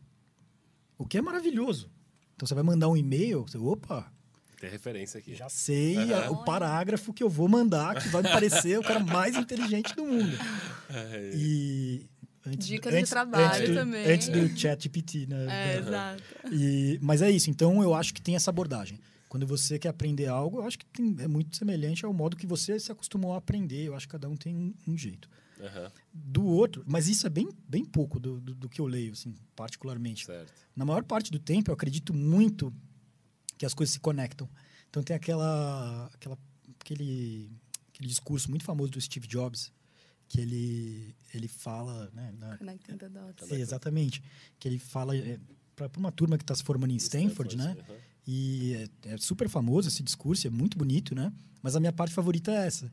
Ele fala: eu começava a fazer coisas para seguir minha curiosidade. Eu sigo muito minha curiosidade, assim, pô, tô interessado na política econômica da China. Tipo, o que isso tem a ver com alguma coisa? Ou, Curso de caligrafia. por que exemplo, a gente já conversou, né? Ah. Eu fui para Israel e eu li o, o livro de Amor e Trevas do Amos Oz, que é considerado um Sim, dos melhores escritores porque eu queria. E no final das contas, mesmo que você não lembre nada do livro, você nunca sabe quanto uma, um- um- uma frase, uma informação, uma coisa legal vai aparecer e ser útil na sua vida. Então, para quem não viu esse discurso do, do Steve Jobs, ele fala que ele, ele ia seguir a intuição dele e ele começou a fazer aula de caligrafia. Que não tinha absolutamente nada a ver com o que ele estava se propondo a fazer na vida. Uhum. E beleza, a vida passou até que ele fez o ah, ele fez os primeiros computadores da Apple e ele se preocupava muito com caligrafia, O design. então design, então deixa, deixou as fontes lindas e a- o Windows imitou e ele falou é por isso que todo mundo hoje tem essas, essas fontes maravilhosas e eu não poderia ter antecipado isso. Isso é, é, é um arcabouço de repertório que você vai criando ao longo da sua vida. Então, E o livro te dá isso. eu acho que é 100%. Eu, Caio, eu queria te falar que você foi bom, porque você trouxe exatamente um corte que a Bela fez no episódio 3 aqui do Zalcast. Sinal que você está acompanhando o programa É mesmo? mesmo. Você, você falou Ela disso? falou sobre o discurso do, do É, Steve é Jobs. muito legal esse discurso. Aham. Falei. E- Eles estão muito alinhados. Mas eu adoro, eu adoro esse exemplo dele, porque, de novo, eu não acho que você tem que ler um livro para sair com alguma coisa do livro. Deixa ele lá. Alguma. Léo, Um assim. aprendizado vai vir. Tal, e a, a gente sabe, né? A gente vai ficando mais, mais velho, mais experiente, e a gente vai vendo o quanto que, pelo menos na minha experiência, eh, os relacionamentos vão ganhando mais importância do que aspectos técnicos né? E quando você lê bastante, você pode falar sobre muitas coisas. Uhum. E você pode ter uma curiosidade bem legal, alguma coisa bacana, vai poder conversar, fazer uma analogia com o assunto. E eu acho que você sempre vai ter algo talvez interessante para contribuir numa conversa. Então, tipo, é isso assim, eu- se, se eu pudesse dar uma dica, é, quem está lendo o livro, assim, se você gosta de ler sobre algo, não tenta tirar alguma coisa e ficar lembrando do livro. Porque isso vai aparecer naturalmente, se não aparecer, tudo bem. Uhum. Tem, agora, quem quiser uma dica, tem um aplicativo que chama Blinkist. Você já, já Isso eu nunca Esse vi. já- ele, é- ele é, O semelha- Rômulo, acho que falou é, ele é semelhante ao 12 minutos em português. Uhum. Esse Blinkist, é, ele tem resumos de livro de 12 a 18 minutos. Então, ele é bom para duas coisas para mim, que é para ver se eu quero ler um livro. Então, você lê 15 minutos de um resumo bacana. E quando você já lê o livro e você quer relembrar, você volta nele. Então, isso já me foi útil em algumas coisas de trabalho, mas Tá. mas, fora isso, não acho que a gente tem que. Não, não acho que é. Pelo menos para mim, na minha experiência, não é algo que eu fico muito. Ah, quero ler, quero lembrar disso para sempre. Só Uhum. deixa o aplicativo. Vou só fazer um parênteses. Uhum. Você falou esse negócio de connecting the dots. Isso é uma coisa que eu sempre falo. Tipo, sempre deixem os livros, assim, expostos. Verdade. Então, você chega na casa de alguém, vai lá ver, assim, o livro que a pessoa tá, co- colocou lá. Ou se a pessoa chegar na sua casa, deixa ela ver, assim, os livros que você tá lendo. Porque sempre vai gerar uma conversa. Sempre vai começar uma conversa. Tipo, putz, já li isso. E se você não leu, é tipo... Nossa, isso daqui, é, isso daqui fez sentido para mim por conta disso, disso, disso. Tipo, é uma forma de começar uma conversa e, e sempre uma pessoa traz um- uma ótica diferente da sua. Uma- de uma maneira, assim, muito sutil. Então, E, e é sempre legal, porque ou traz uma coisa diferente ou uma coisa que você pensou também. exatamente. E aí é, é- uma conexão grande, né? Exatamente. Aí você fala, que é- putz, já gostei mais dessa pessoa. É, é isso aí. E, pessoal, eu acho que tem uma outra coisa também que eu acho que é um bloqueio que as pessoas têm para ler, que é sobre o fato de hoje escutar muito que, até na pesquisa, que os livros são caros. Cara, que o livro é uma coisa cara, enfim. E eu, por exemplo, eu tinha uma dificuldade muito grande de me adaptar com o Kindle. É, Cara, você acha que vale a pena dar mais uma chance para quem não usa Kindle, enfim? Vocês acham que tem outras formas para as pessoas conseguirem é, ter acesso aos livros hoje? Porque é, é aquele topo da pirâmide de Maslow que a gente está falando aqui, que é olhar para a cultura, olhar para, enfim, autoconhecimento, essas coisas todas.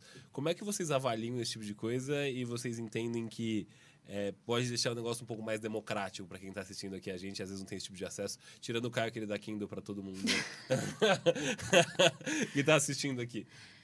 É, eu, eu sou, assim, eu tenho Kindle, mas eu uso muito pouco, então eu sou mais Uhum. adepta ao livro Também, mesmo. físico. É, é uma, mas uma coisa que eu gosto, porque assim, realmente, livro tá ficando muito caro. Fui fazer uma minha listinha lá de, de livros que eu queria, vi a, a conta total, falei, meu Deus, calma, vou dar uma segurada aqui, Uhum. né? É, mas acho que uma coisa é ficar trocando livro. Boa. Tipo, putz, todo mundo tem um livro que não gosta, acho que você acabou de comentar mesmo. Tipo, às vezes você não gosta de um livro, entrega, dá pra alguém, enfim. É, começa a fazer essa troca. Só livro que não gosta. ou, ou livro que você já leu É. tanto que você gosta, assim, tipo, putz, esse livro todo mundo deveria ler. E tudo bem, você não vai ter agora, você vai trocar com alguém, mas vai valer a pena, sabe? Uhum. Então, eu acho que isso aí é um bom incentivo. Mas tem uma coisa que eu participei no começo da pandemia, que acho que deveriam reviver, e podemos reviver isso aqui, que era um sistema interessante é, de você dar um livro, só que você ganhar vários livros. Não sei se Ah, vocês lembro participaram. disso, aham. Que era basicamente, pô, ah, se você quer participar, você tem que dar um. Você compra um livro, seu livro favorito, e envia para alguém. Só que aí, se você tá participando dessa, dessa pirâmide, a pessoa que. Eu não lembro exatamente, mas que te pegar também vai te enviar o, o livro favorito. Só que você recebe vários favoritos de várias pessoas. Uhum. Alguém lembra como Eu funcionava? mas eu não lembro, eu não lembro como. Foi É. uma corrente de WhatsApp esse negócio, É. assim. Foi uma corrente, mas que funcionou. Eu lembro que nessa brincadeira eu ganhei, assim, uns 40 livros. Que isso, Bela. Juro. Olha que beleza, Legal. E você dá um, um livro. Então, assim, é o Uhum. custo de um livro, você ganha 40. Temos que reviver essa corrente. Caraca, parece muito pirâmide mesmo. É, Pirâmide mas- do bem. É, pirâmide do bem. Mas acho que, assim, no, no geral, é realmente gerar essa troca. Você vai colocar seu Pix aqui, Bela? Manda um Pix pra Manda um mim Pix. aqui. é. Meu telefone. Sobre esse assunto, Léo, é, acho que sim, os livros estão ficando mais caros, né? Mas para quem quer ler, é, existem alternativas como virar membro de uma biblioteca. Então, verdade, né? tem, tem a Biblioteca Mário de Como os Andrade, incas faziam, né? tem aqui em São Paulo, né, a Biblioteca Mário de Andrade ali no centro. É linda, aliás, é um ótimo passeio. É, é de graça.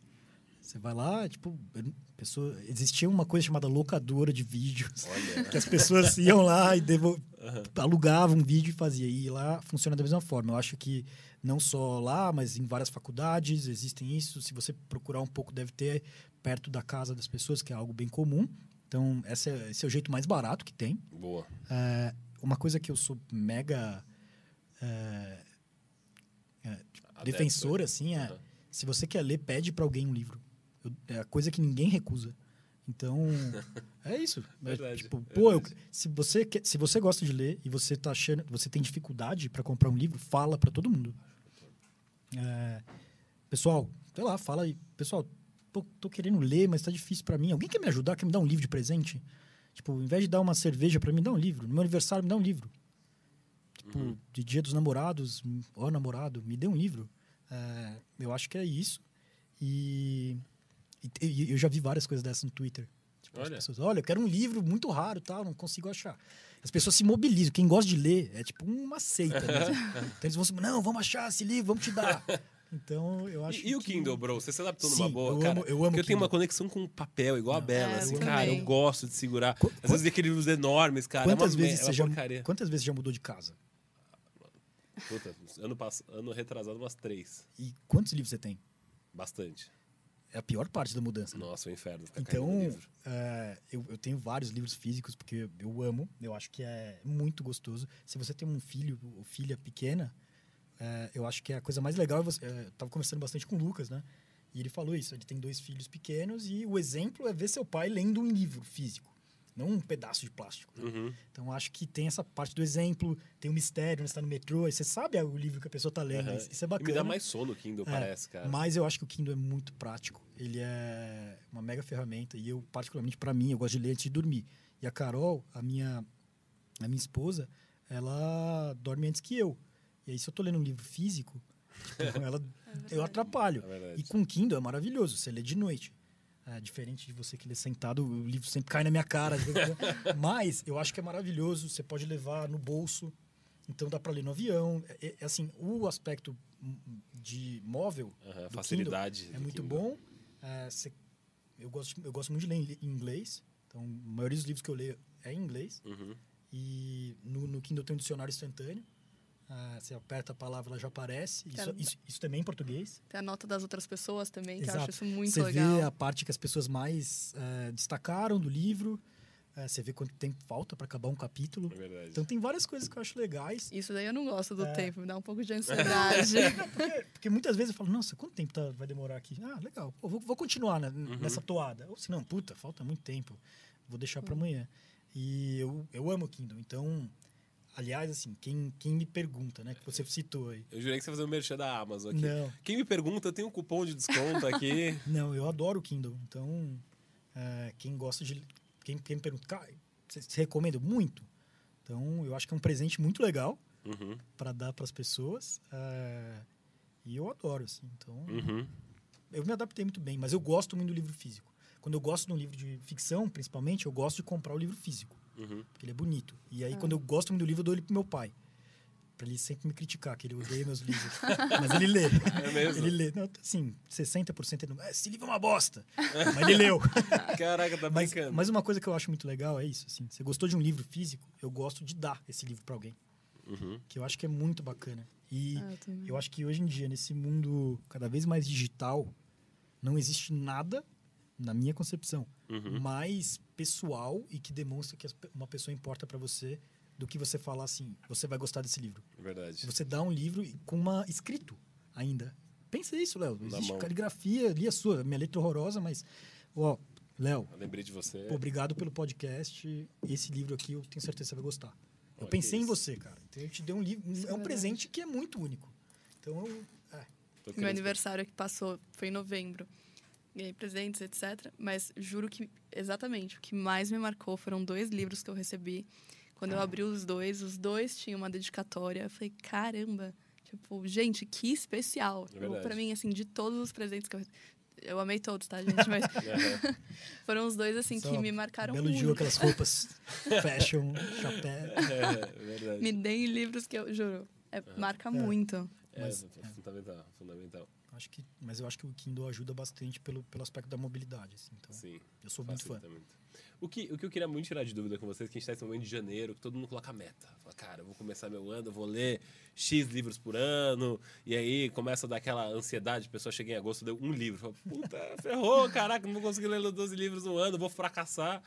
Vocês colocam meta de quantos livros vocês vão ler no ano? Vocês só compram e vão lendo aos poucos ali? Às vezes você compra um livro e esquece. Pô, esse livro tá aqui, caramba. Como é que vocês fazem? Vocês são leitores ávidos ali. Eu, eu não tenho meta de número. Pode uhum. começar, Bela. Eu, eu, vou retomar um conceito aqui, mas... Boa. É. Eu, eu não tenho uma meta de número. Eu tinha no passado, isso me dava muita ansiedade. Então eu comecei a perceber que eu, eu começava a ler para bater essa meta. Uhum. Aí eu sempre aumentava a meta, eu falei, não, pera, é para ser gostoso, é para ser leve, tipo, não é para ser uma coisa de trabalho, assim. Bastante. Que... É, uhum. tipo, eu não tô... Enfim, então eu tirei essa questão de número. Até porque tem livros que, sei lá, maravilhosos de 90 páginas e uhum. livros incríveis de 800 páginas. Então também o comparativo aí não é muito justo. O que eu tenho é o que eu falei para vocês, que são essas três categorias diferentes. Essa primeira categoria que é que, que eu falo que é comida pro, pro cérebro, basicamente, tem subcategorias. Então eu tenho lá um, um Excel. Nossa, tem um Excel, caramba. Tem um Excel que eu coloco todos os livros que eu quero ler, tipo, nessa categoria, nas três categorias e nessa subcategoria. E prioridades. Então, tipo, como que tá? E aí eu vou colocando isso para todos. E aí, ao longo do ano, às vezes eu acho que um faz mais sentido que o outro. Putz, por mais que esse daqui tivesse a, prioridade mais alta nesse momento que eu tô passando na minha vida, esse outro vai fazer mais sentido. Uhum. Então eu sou muito flexível em relação a isso. Hoje em dia, tipo, eu realmente não tenho essa questão fechada, não sou mais caxias em relação a isso. Você vai de acordo com o que. Eu vou no meu flow nesse, uhum. porque antes me realmente me trazia ansiedade porque eu queria bater essa meta e não funciona para uhum. mim. Uhum. Eu tenho, eu tenho, adoro metas. É.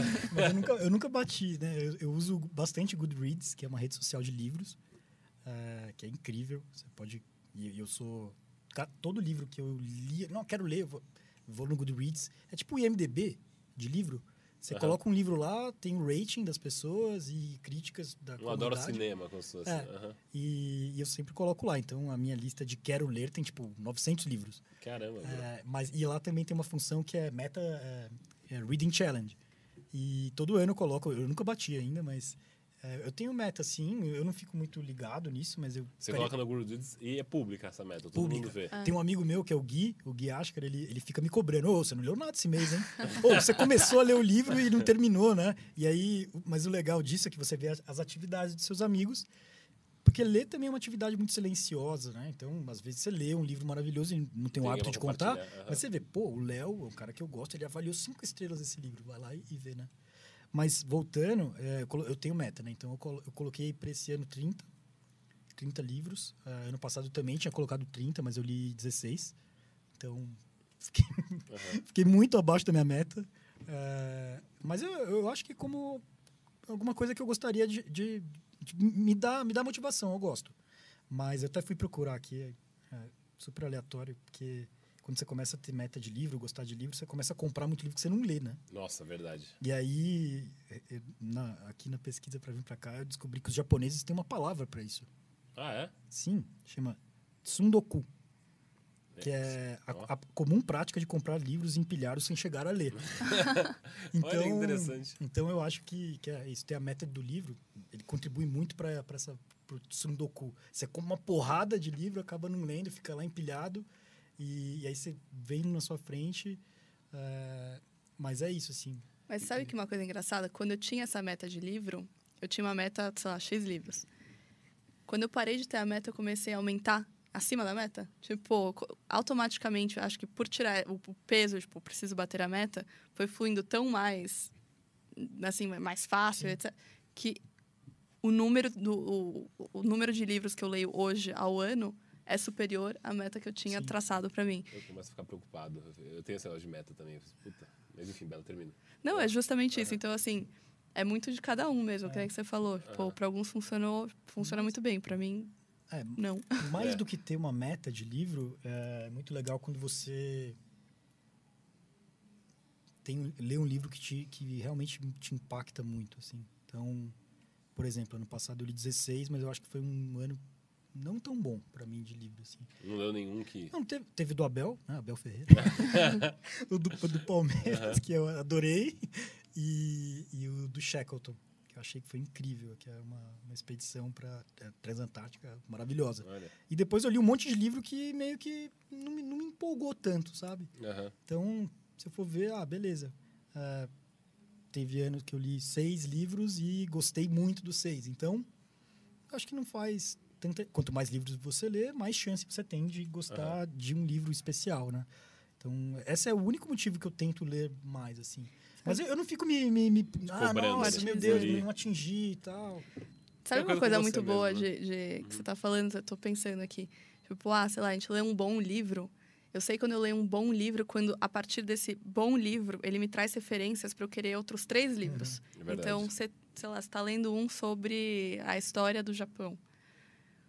Cara, ele vai te abrir inúmeros pontos para você falar, tá, agora eu vou ter que estudar um pouquinho mais sobre, tipo, a história da- realmente das geishas, ou eu quero um livro específico, tipo, Memória É. de uma geisha. Isso é espetacular. Então, assim, ele vai te trazendo isso, e acho que é a partir daí que a gente acaba empilhando os livros, porque a gente, você lê um livro, você fala, putz, agora abriu, tipo, três, ou, três outras frentes que eu nem tinha mapeado antes, já vou comprar para não esquecer. O, o livro lá, O Brasil, o País Mal Educado, eu falei, eu fiquei numa pira que eu comecei a ler ah, os- o ministro da Educação mais longevo no Brasil, quais eram as formas que pensavam a educação. Eu, tava, eu me peguei ontem, também pro programa, pô, mas calma aí, quem que foi Senise Teixeira? Quem foi Gustavo Capanema? Por que, que eles pensaram dessa forma? E assim, cara, pirando, pirando, vendo que- documentário, É. por, por causa das referências que Exato. eu O livro traz. livro. É, eu acho que isso, assim, o poder de um bom livro é te deixar mais inteligente, não pelo que você leu nele, mas pelo, pelo que você sai de perguntas, né? Uhum, Que é isso, um- pô, quero ler mais, quero entender mais esse assunto. uhum, Sabe aquele livro, O Cisne Negro? Uhum. sim. É, tem no comecinho do livro ele fala assim que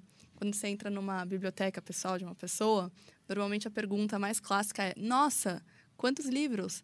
Desses tantos livros, quantos que você já leu?" E normalmente as pessoas vão fazer essa pergunta, tipo, nossa, quantos livros, quantos desses você já leu? Mas a pergunta correta é quantos que você não leu? Porque esses que você não leu é exatamente a sua curiosidade atiçada a partir dos livros que você já leu. Verdade. Então, realmente, tipo, se você tiver um, um como fala, é, um número de livros maior que você não leu, significa que a sua curiosidade está realmente muito aguçada. É isso. Eu falei, nossa, Concordo. gostei desse pensamento. Concordo. Nossa, fantástico, gente, fantástico. Já caminhando pro final do programa agora, só tem que fazer um reforço aqui, senão você vai ficar mal na fita aqui, Caio. Ó, Gabriel Marim falou: manda um abraço pros miguxos aí, Caio. Gabi, um abraço pros amigos. O Gabi é um cara que eu, que eu dei vários livros pra ele. Ele agora sempre fala: pô, eu adorei aquele livro que você deu. Tô É. citando nas reuniões. Ah, Segundo ele, já pode até pedir uma promoção.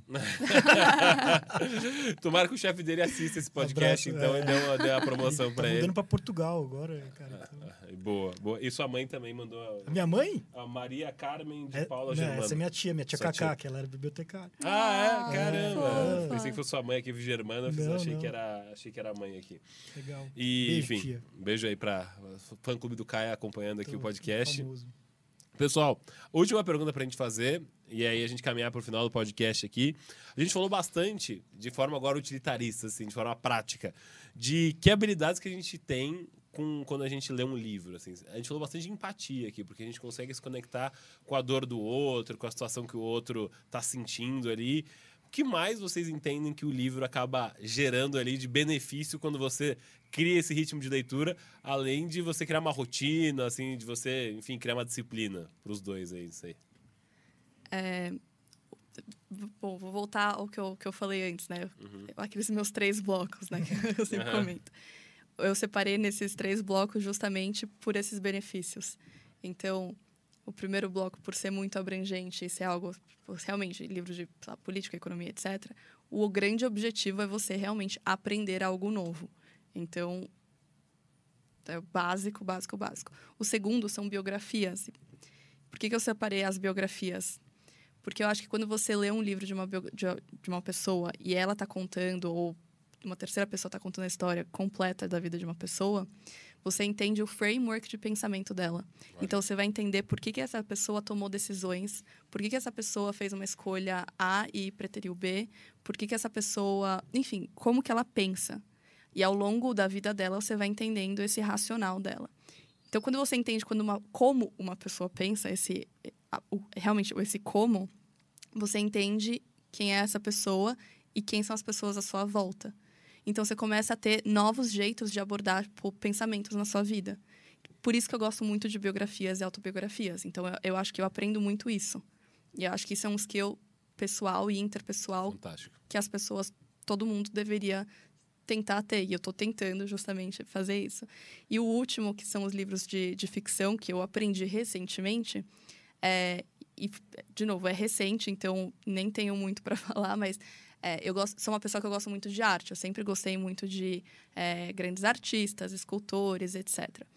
E me incomodava também um pouco como eu não conseguia ver livro como uma forma de arte. Eu via como uma, uma forma utilitarista. A partir do momento que eu comecei a ler ficção, eu entendi o que eu ganho lendo arte e lendo um livro é justamente entender a beleza das palavras. A beleza que uma palavra pode carregar numa frase que eu jamais poderia imaginar. A escolha das palavras. E aí eu comecei a ver, entender tipo, como isso é uma arte. Então, são três objetivos diferentes para essas categorias, que eu acho que eu, que eu segmentei dessa forma, mas essa segmentação foi justamente por esses objetivos diferentes. Então, são esses três grandes objetivos que eu tenho Fantástico. com livros. Fantástico. Muito bom. Legal. É, mu- muito bacana, porque eu concordo com tudo.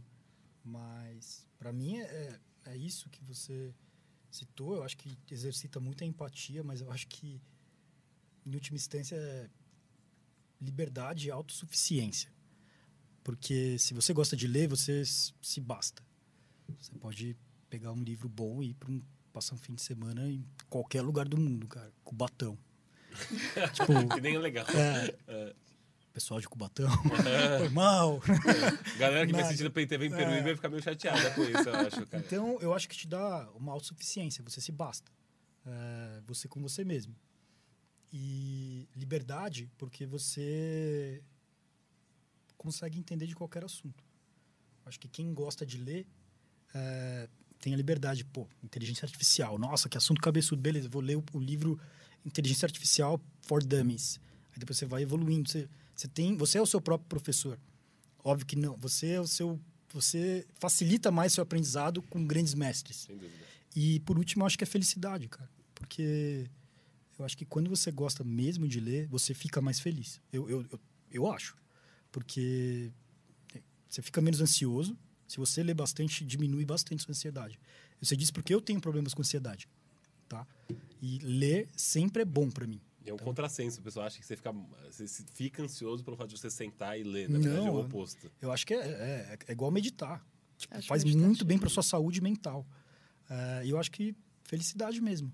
O sentimento de você achar um bom livro e se perder nele é um dos melhores que existem. Pense assim, você vai estar falando quando é um mega escritor. Geralmente quando você lê um livro bom, você está conversando com uma pessoa muito inteligente no estado de flow dela. Verdade. Porque pensa, um cara que escreveu, um cara, uma mulher eh, que escreveu um livro, passou horas e horas e horas e horas Dedicado. escrevendo e depois reescrevendo e depois deixando mais palatável ou mais bonito e depois vem um editor ou uma editora que vai transformar isso. Então são horas de pessoas hiper inteligentes, interessantes com histórias para contar na sua mão. Então é quase como se você tivesse uma conversa com alguém muito interessante. Então eu acho que não tem como você não ficar mais feliz com isso. Então eu acho que é isso, Léo. Uhum. Eu só vou adicionar um ponto que você falou sobre autossuficiência. e Você me lembrou só de uma coisa muito rápida, que é, minha mãe, na verdade, é do interior. E ela veio... Ela não é de Cubatão. ela... Na verdade, ela é ofendidíssima com você agora, acabou de mandar mensagem. É, exatamente. Cuidado. É, não, mas ela, enfim, ela veio para São Paulo quando ela era muito jovem. Ela veio sozinha, sem conhecer uma pessoa. Numa época que não existia rede social, não existia nada. Para ligar para os meus avós, ela tinha que ir até um orelhão para ligar para os meus avós. Então, imagina, tipo, e São Paulo é uma cidade selvagem para quem não conhece ninguém. E aí ela falava que nas primeiras semanas ela ligava chorando pro meu avô, falando: "Ah, não sei se eu tomei a decisão certa, etc", et- porque ela queria fazer a vida aqui, né? E meu avô sempre falava para ela, tipo, filha, pega um livro, quando você estiver triste, pega um livro e lê. Pega um livro e lê.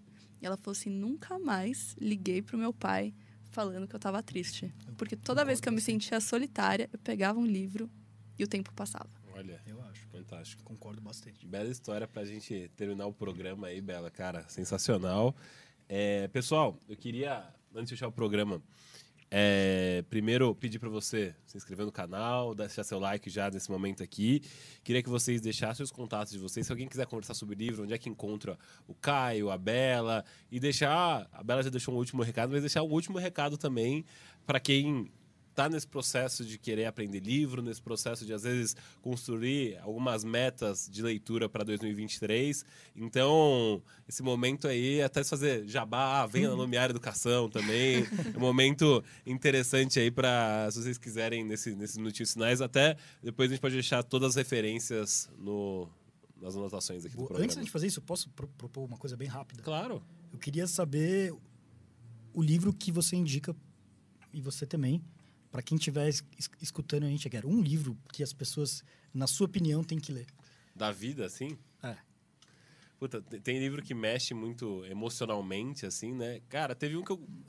Geral, assim, da vida, bro. Não, um livro que você gostou, não precisa, não precisa falar, ah, é o melhor da Primeiro vida. assim. cabeça Cara, agora. é que eu li um muito recente que eu gostei muito, que foi o Alerta Vermelho do Bill Brother. Nossa, esse é sensacional. Muito Cara, é bom. muito bom Esse é muito esse bom. livro, Isso é impossível cara. de parar de ler, né? Nossa, você fica assim É preso. viciante. E foi lançado o, a- o follow-up, né? É, O versão Freezing Order. 2, É exatamente. muito bom. Cara, eu adorei esse livro, assim, ele, puta, tem menos de um mês, assim, esse livro. Cara, adorei. Ele fala sobre um, um caso de que a máfia russa persegue um investidor é, na quando a Rússia estava deixando de ser União Soviética e se torna um país aberto. E aí conta todo esse processo quando o Putin começa a perseguir ele. Cara, o livro é fantástico. Eu É adorei, bom, É adorei, parar de ler, né? Fantástico É esse livro. Eu mandei, uma, eu mandei uma mensagem pra ele no Twitter, falando, cara, você é meu herói. Sério? Ele é cliente do meu cunhado. Nem sei É? se poderia falar isso. Corta É. essa parte. É, exatamente. Beleza. É, Ops. É. Enfim, foi, foi um livro muito bom, mas vai lá. Bela. É, Boa, boa, boa. Gostei da sua recomendação. O meu é um que eu sempre indico, eu sempre falo, que é Infiel, da Marília Ai- Mendonça?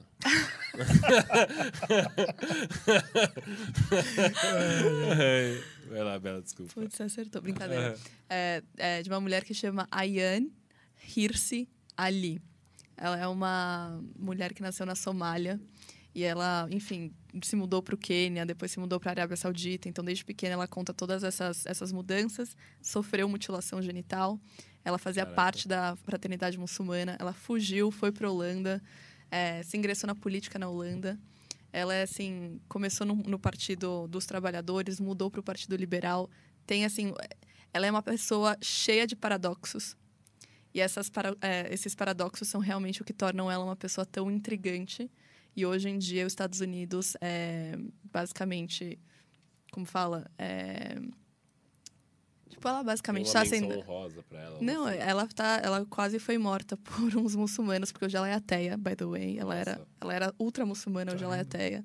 Então ela teve várias mudanças aí de, de ah, pensamentos que acho que vale entender um pouquinho o racional e das escolhas dela. Fantástico. E você, bro? Ah, é muito difícil falar um só, né? Harry Potter.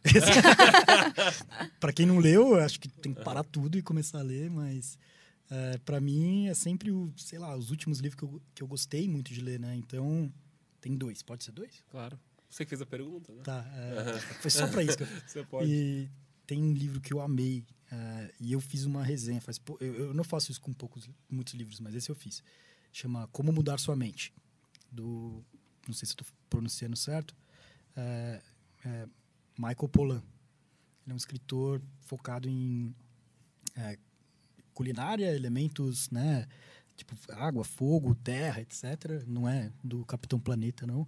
Eh, e ele escreveu esse livro, Como Mudar Sua Mente, sobre eh, substâncias psicodélicas. Olha. E esse livro é incrível, porque ele é, ele é, são várias coisas em um só. Então, é a história do movimento, como descobriram o LSD, como que isso foi demonizado, eh, qual que é realmente, a- co- como que isso pode contribuir hoje para tratar algumas doenças. Ele embarca numa jornada, ele tem mais de 60 anos e ele começa a tomar LSD, eh, várias outras substâncias e narra isso. E, e é, e é incrível, assim. Eu achei um livro. Tem até uma série da Netflix agora que eles fizeram baseado no livro. Ah, eu achei muito interessante. Impossível de parar de ler. Esse é bem legal. Eh, e o outro chama Devoradores de Estrelas. Comprei esse. Esse livro, você já leu? Que- é legal ou não? Não, eu amo esse livro. É, e ele é do mesmo autor do Perdido em Marte. Aham. que é e esse livro para mim foi o começo mais empolgante de livro que eu já vi na minha história, na, na minha vida. Ele assim. tá olhando pra mim lá em casa. É, cara, eu comecei a ler esse livro inocentemente, algum dia, 10 e pouco da manhã, da manhã, da noite, tipo, terminei às duas. Meu Deus, não consigo parar de ler, assim. então, esse livro é espetacular. É, com certeza vai virar filme. E eu, eu sou um cara muito hiperbólico, assim. Acho que vai ser um dos melhores filmes da história, se eles fizerem bem. Porque esse livro tem tudo. Ele tem aventura, tem muita ciência, tem é, várias reflexões sobre a humanidade. E, e é um livro incrível, assim. eu- então eu recomendo bastante, assim. É bem legal. Nossa, Assina embaixo, boa. porque eu super recomendo também esse livro. Bom, vou ler agora. Tô, agora Boa. fiz a, aquele compromisso social agora com todo mundo assistindo, vocês aqui. Pessoal, então, deixar recados agora, contatos de vocês aí. E aí eu, te, eu fiquei lembrando de outros livros aqui que eu queria citar, mas enfim, eu vou me conter com com o meu alerta vermelho aqui. Daqui, daqui a pouco a gente volta, faz uma, né, uma- um dois. uma- Exato, Boa, faz uma parte parte. Ah, apro- aproveitar, então, deixa aqui o comentário se vocês querem que a Bela e o Caio vão fazer uma parte 2. Se você- quem vocês acham que a gente deve convidar para compor a mesa, uma quarta cadeira aqui pra gente conversar sobre. Enfim, fiquem muito à vontade aí, pessoal que tá no chat aqui acompanhando a gente. Vai lá. Caião, como é que o pessoal te encontra nas redes sociais? Você, você cons- vai- você consegue colocar meu, meu LinkedIn na descrição? Consigo, consigo. Pode colocar meu LinkedIn, meio corporativo, mas eu acho que é o melhor jeito de me encontrar. É, e pode me adicionar. E, ó, aqui se faz, aqui se paga. Quem quiser um livro, quem escutou um livro, ó, se você conhece um amigo, alguém que quer um livro, ou se você quer um livro, ou se você quer algum livro que eu falei, ou se você quer indicações de livro, manda para mim e eu vou dar o livro para todo mundo que pedir. Ele demora um pouquinho pra responder, tá, gente? Mas ele responde. Eu cara. quero o livro. É, todos não, nós você não queremos. vale, não vale porque você tá aqui. É. Mas é isso, então você pode podem me achar no LinkedIn e, ou se vocês quiserem conhecer a Lumiar, que é um projeto espetacular de educação, ah, podem me visitar. Eu fico em São Paulo, ou na Vila Olímpia, ou no Morumbi, ou em Pinheiros, geralmente. Boa, boa, Caio. Brigadaço, cara. Foi um prazer Obrigado, ter Léo. você Foi um aqui. prazer aqui. Muito Espero legal. que você volte rápido pro programa aqui, foi maravilhoso. Obrigado mesmo. E Valeu. Bela, como é que o pessoal te encontra aí pela segunda vez no Zalcast? Obrigado mais uma vez pela presença, Obrigada foi você. ótimo. Eu amo aqui, juro. Acho que também meu LinkedIn pode deixar. ah, também corporativo, mas ah, meu Insta eu também compartilho algumas dicas. Não, não, não. Algumas não. As dicas da Bela são maravilhosas, gente. A gente tem, tem que dar, dar valor aí pras dicas da Bela, são muito boas. Vou voltar a postar então. É. mas é arroba isabela.mac. Uhum. Ah, enfim, também podem mandar qualquer mensagem, me mandem aí dicas de livros. Eu amo receber dicas de livro. E vamos trocar ideia. Ah, Léo, lembrei também. Deixa meu perfil no Goodreads. Ah, pro boa. pessoal. E aí, última dica, baixem o Goodreads. É uma rede social de livro. Coloquem todos os livros que vocês querem ler lá. Eu tenho meu perfil, tem tudo que eu leio, o que, que eu achei, o que, que eu não achei, o que, que eu quero ler. E se vocês querem começar a ler mais, eu acho que é um bom lugar para começar. assim. Perfeito, eu vou colocar. A descrição vai ficar um pouquinho longa, mas eu vou colocar. vou colocar aqui que tem referência de livro, o pessoal vai scrollar. tem que ter que comprar o Kindle pra colocar. Vai ser, Coloca ótimo. um link de afiliados, ganha uma grana. é verdade. Pessoal, queria agradecer vocês que ficaram com a gente até agora. Eu adorei o bate-papo. Se você gostou, enfim, deixa nos comentários. Coloca aquela curtida ali para dar aquela força pra gente, continuar fazendo os conteúdos aqui. Amanhã a gente tem mais Alcast, a gente tem um terceiro programa essa semana sobre a causa animal no Brasil, mitos e verdades aí, enfim, acho que vai ser um papo interessante aqui. Coloquem também se vocês querem que a Bela e o Caio venham para outro programa aqui, já para fazer os fã-clubes se engajarem. E, enfim, agradecer muito a presença de vocês. É, qualquer dúvida, sugestão, vocês podem encontrar também arroba Zalcast nas redes- sociais, no Spotify. O programa ele passa na Play TV três vezes, então ele é reprisado, ele passa na madrugada de terça para quarta, ele vai entrar no ar. Vai passar também quarta, meio de meia e passa depois quinta é, na parte da manhã, às 7 horas da manhã. Então são três reprises, depois reprise no final de semana. Então vocês vão ver a carinha deles bastante aí na TV fechada daqui um pouco também. Obrigado mais uma vez, até amanhã e valeu!